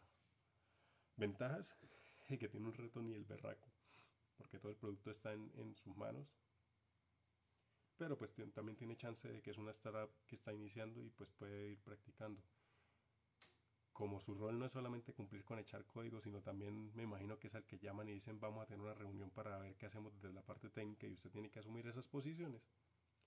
Le aconsejo, para que no tenga problema ni con sus socios o con sus jefes, trate de que todo esté documentado y si puede hacer dibujitos, haga todos los dibujitos que pueda. Con Draw.io o con Lucidchart o casi sea en papel, pero hágalo. Y eso le va a servir para, eh, sobre todo, diseño de sistemas, eh, diseño de soluciones, innovación, creatividad, todo eso le va a servir. Es una experiencia bastante buena. Si ya tiene la oportunidad, si tiene el tiempo, si tiene todo, saque todo el jugo porque créame que el día de mañana, si esa, si esa startup funciona, usted va a ser el CTO. Si no funciona, con esa experiencia lo van a contratar en un lado donde le van a pagar cada línea de código que he hecho hoy en día pero sea consciente de lo que está haciendo. Porque hay gente que sí llega y se mata la cabeza y cumplí ya, chao, pero no le queda nada en la cabeza. Y eso es por lo que yo más insisto, que les quede no como un diccionario, sino los conceptos, la experiencia, las decisiones, eso es lo que vale. Y eso es por lo que a uno le pagan. A uno no le pagan porque sabe escribir el código bonito. A mí me pagan técnicamente es por, la experiencia, por las habilidades blandas, por esas cosas. Creo que ese, ese, es mi valor agregado y eso es lo que yo vendo. Eso es lo que creo. Por eso también no me enfoco más en el lado porque eso es donde me siento más cómodo y es donde creo que tengo para aportar. Porque también he tenido que sufrirla bastante y hay cosas que sé que puedo contar que, que quizás a otras personas les ahorre mucho camino o por lo menos les ayude a tomar decisiones en parte feas de, del proceso. Bueno, por acá dice, si no aceptes esas vainas. eh, John, venga, le digo, es que es más, yo no sé, no sé ni por qué ese día se me ocurrió por ahí que eh, estaba viendo con mi mamá eh, qué videos han funcionado. Porque también he visto que el algoritmo ha cambiado un poco. Antes uno sacaba un video y si tenía el alcance en los dos días siguientes, ese era y ahí moría pero me di cuenta que hay videos que publicó hace 4 o 5 días y siguen teniendo tracción y uno no se da cuenta. Entonces estábamos viendo y de pronto mi mamá llegó y me dijo, mira, acá está el primer video donde usted salió con eso de venga, le digo. y no sé cómo se me ocurrió, pero creo que es un abridor que, que conecta y, y, puede que construirse como ese formato. Tratar, para mí lo importante es, y lo pienso mucho, que es ¿Cuál es la primera frase que les voy a decir para que eh, el que le interese enganche y pueda pues eh, disfrutar el resto del contenido que se, que se está haciendo en ese video? No sé ni cómo se me ocurrió. Me acuerdo que sí era un video de, de Node. Y yo le decía, venga, le digo, usted que quiere aprender Node, así se puede instalar. O así instale Node, algo así. Era una guía para instalar Node.js. Ese fue el primero no, o sea, sí tuvo interacción y yo vi, oiga, la gente le gustó, pero no era mucho, o sea, como que normal, o sea, si era fuera de, era más, mucho más que los anteriores, pero como en un ámbito normal. Pero el segundo fue el de, venga, le digo, eh, le recomiendo esta plataforma, si usted está aprendiendo a programar, se llama FreeCodeCamp. De ahí para allá, donde yo dije, esta vaina funciona. Me acuerdo que en un, en un día alcancé a recibir 600 seguidores y pues para mí en ese momento yo decía, ¿no? Cuando yo voy a llegar a los mil seguidores para habilitar las transmisiones. Eso falta bastante tiempo. Y resulta que no pasaron ni cuatro días cuando ya tenía los mil seguidores y eso era entren y entren y entren likes y entren y entren likes. Y yo que como funcionó algo que dije funciona, entonces empecé a analizar qué era lo que había servido o qué era lo que había hecho, porque pues a veces uno lo dice y no se acuerda, o grabar también, o sea, yo busco o a medida que voy buscando en internet veo cursos, eh, yo voy guardando. A esto puede servir para un video, pero en esencia lo que digo en el video lo digo grabándolo, o sea, yo no, no lo preparo, o sea, yo no digo, voy a decir, no, yo voy leyendo y lo que voy diciendo es con lo que creo que le puede servir y lo que me sale en el momento. Entonces hay muchas veces que uno dice cosas en el video que después no se acuerda que las dijo o, qué es lo que le funcionó en ese momento. Entonces, claro, cuando algo hace clic, uno ir a buscar qué fue lo que hizo clic cuesta porque uno no, no lo hizo consciente 100% de que voy a decir esto, después voy a decir esto, no. Fue lo que se me ocurrió y, y era la oportunidad. Entonces, ese fue, por ahí arranqué. Y creo que a la gente le ha gustado y ya creo que, ha bajado un poco en el sentido que yo me acuerdo que sobre todo cuando empezó a coger bastante vuelo, que la cuenta iba llegando a los 5.000 seguidores, eh, todo el mundo pues un, de las cosas que me sorprendió es que se supiera mi nombre, porque yo en ningún lado ponía mi nombre.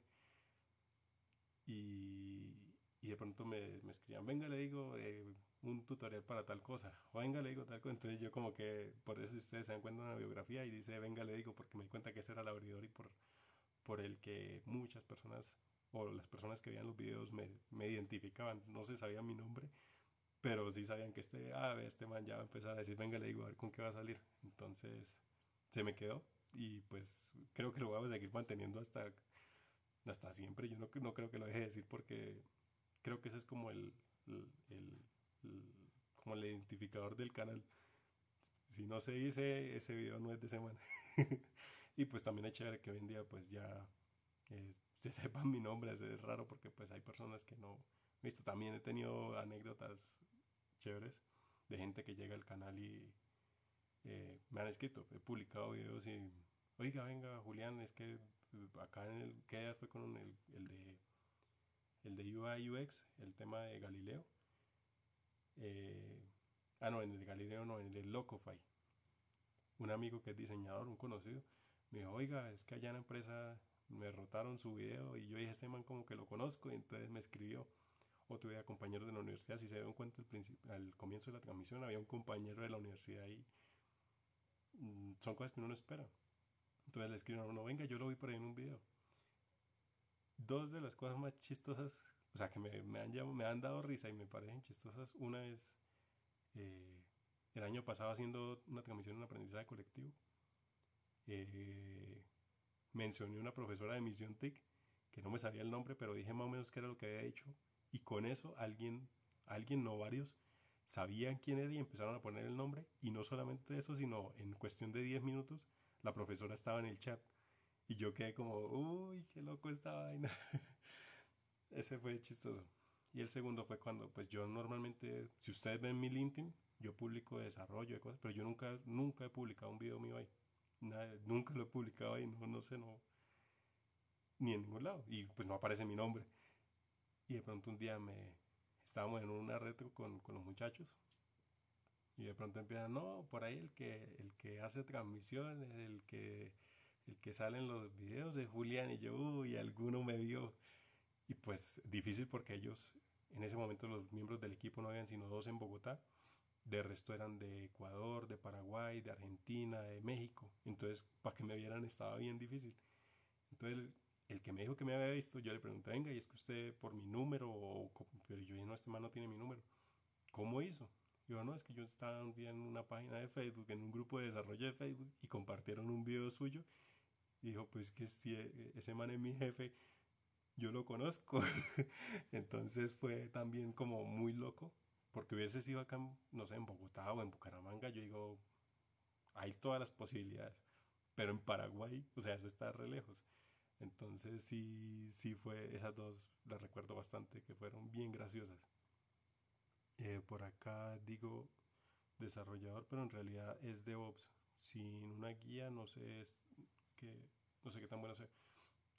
Roadmap, hágale con Roadmap SH, ahí le lleva, ahí busca la línea de DevOps y lo lleva desde cero hasta, hasta que ya sale, pues, no senior como tal, pero sí por lo menos eh, como, como DevOps con los, los, fundamentos, como tal, creo que es lo más importante, ahí le puede funcionar. Daniel Mora dice, ¿quién es la señora de blanco que está detrás de ti? este man. Eh, dice, sí, es muy buen abridor, muy diferenciador. Gracias Andrés, sí, pues me he dado cuenta que eso de venga le digo, a la gente le, ha gustado bastante. Eh, John dice, un amigo no le dice try catch, sino venga le digo. sí, y, eso de que, eh, o sea, no sé, todo ha pasado chévere, la verdad. Y, eso, que venga, le digo, o sea, me parece curioso porque porque la gente sale con, con, unas cosas que uno no se espera. O sea, yo nunca pensé que alguien me fuera a relacionar por eso o que fuera a tener relevancia por decir, venga, le digo en, en el principio de un video que, no sé, para quienes me conocen me entienden bastante bien que, que no es como tan, tan normal. Por acá Carlos dice, llegué Juli, fan número uno. ¿Qué tal Carlos? ¿Cómo vamos? ¿Cómo va ese, ese Golan, señor Golan? John dice, así ah, sí, recuerdo eh, que se conectó, sí. John Jairo dice, cuando mejor es, cuando mejor es GPT va a ser brutal. no, esa vaina. A mí me gustaría hacer algo así. Algo que tenga harto impacto. O sea, no tanto, porque muchos dirán, ah, se va a volver millonario con eso. No. Yo desde lo que sigo trabajando es buscando hacer algo así que sea grande, pero Obviamente, pues la parte económica siempre ayuda, es bueno para, para hacer las cosas, pero esa satisfacción de ver un producto que le está solucionando problemas a la gente, que lo están utilizando, esa parte me parece que, que es un nivel muy alto y en el que me gustaría llegar. A, ese es el nivel que yo quisiera, o sea, el día que lance producto y la gente lo utilice y vea que empiecen a subir las métricas de descarga o de registros o que lo compartan o que se, se empiece a generar también empleo. Ese, ese, e, ese es el punto que, que, estoy. Mientras tanto, sigo ahí dándole. Por eso algunos dicen, descanse, eso no se mate tanto, eso la vida no es sino una. Yo sí, pero es cortica y si uno no hace lo que tiene que hacer cuando tiene que hacerlo, pues no llega a ningún lado. eh, por acá Joshua dice, ¿tienes cursos en YouTube, amigo? no cursos, eh, pues lo más cercano a un curso es lo que se hizo en aprendizaje colectivo. Siempre fueron, yo creo que en haber como unos 12 videos. Si ustedes van al canal mío, allá es Catch, Raya el Piso TV. En las playlists hay uno que se llama aprendizaje colectivo. Ahí está desde la base de HTML hasta CSS. Ese fue el alcance que, tuvimos en, en, ese programa. Entonces, está, está bien. Ahí es si quieren pueden ir y cacharrearlo allá. Eh, y ya ahorita, lo que les digo, esos dos formatos son los que quiero tratar de sacar. El de serverless y el de la parte conceptual. Con eso, pues igual es intentar. No hay garantía de éxito, pero, pero sí es intentar a ver si, si funciona. Qué tal que sí funcione, qué tal que no funcione, qué tal que ahí salga otra idea, no sé. Entonces, esperar a ver, eso nada, nada, se pierde. Igual pues la idea es eso, intentar, intentar, intentar a ver cómo, cómo resulta, cómo salen las cosas. Uno nunca sabe qué, pueda salir. Lo importante es no parar, no parar, sigan ahí, sigan ahí. Recuerdo que cuando estaba haciendo, cuando estaba en Fondo Emprender, vi que la parte de domótica no, no estaba funcionando bien. O sea, las constructoras me hacían venir a Bogotá, en Bucaramanga era reuniones, hágale demos, un poco de cosas y nunca salieron con nada. Nunca, nunca, nunca salieron con nada. Y entonces yo vi la oportunidad de vamos a hacer aplicaciones. Entonces dije, vamos a hacer una aplicación para conectar los tenderos con los proveedores y mejorar el canal de comunicación. Cuando empecé a hacer eso, eh, ya le he contado que la, la, la evaluadora del Ministerio de las TIC me dijo que en Colombia era un riesgo que un tendero tuviera un celular que eso hacía que mi idea fuera totalmente inviable. Entonces yo como que, ah, este man, bueno, era una señora. Y después de eso también en Fondo Emprender me empezaron a decir, no, pero es que usted tiene que garantizar que eso va a funcionar.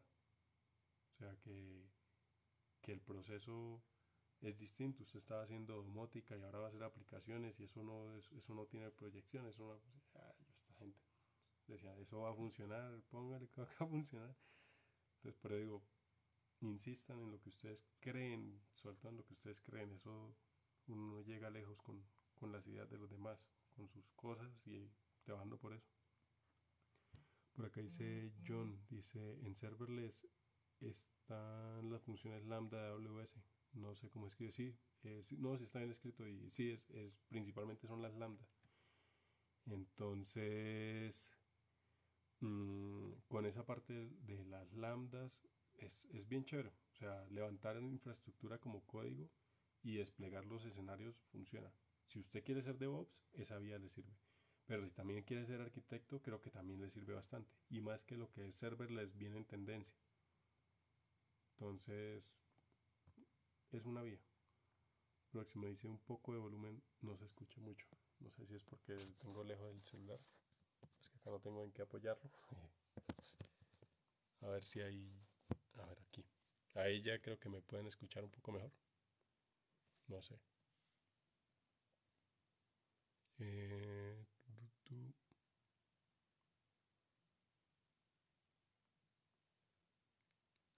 eh, dice domótica y backend. O sea, sí, en la parte de domótica fue por donde empecé y es lo que pues, a mí me gusta. Ese es mi background técnico, por decirlo así, antes de cualquier otra cosa. Listo, gracias ahí por, por avisarme. Ahí está mi mamá. Y en la parte del backend, en la parte del backend también, también le he hecho eh, principalmente JavaScript. Ese es el lenguaje que, con el que he trabajado. JavaScript, eh, con .NET, pero esa vaina no me gusta. Y Python lo he utilizado para procesos específicos. Yo hace un tiempo también le mostré un prototipo que se hizo para Pelican, que incorporaba hardware, que incorporaba reconocimiento de imágenes y pues obviamente software en aplicación. Ahí Python, por ejemplo, eh, lo utilizamos para hacer todo lo que era el reconocimiento de imágenes y para habilitar un socket para hacer comunicación en tiempo real y mandar los datos que estaba detectando en la imagen en tiempo real al resto del proceso y que se supiera tanto en el aplicativo como en, la máquina qué debía hacer. Eso fue una locura ese proyecto porque tocó mezclar tecnologías, alcances, hacer ahí híbridos para que funcionara, pero salió, salió bastante bien. Entonces, ah, estuvo chévere. Pero bueno. Eh, bueno, por acá. Sí, mucho, Tech. Bueno, de ese lado, no sé. Ya son las 12 y 40. Bueno, creo que ya vamos finalizando. Creo que estuvo bastante chévere el espacio y además que es distinto en, en las otras transmisiones pues sí comparto la pantalla pero sí ha sido un espacio más técnico creo que pues eh, en este formato también es chévere porque por lo menos los, los escucho o los leo de otra forma no es solamente eh, roadmap para ser desarrollador eh, senior o para ser desarrollador frontend, sino eh, otro, otro tipo de contenido. Entonces está, está también bien chévere. Va a tocar es alternar.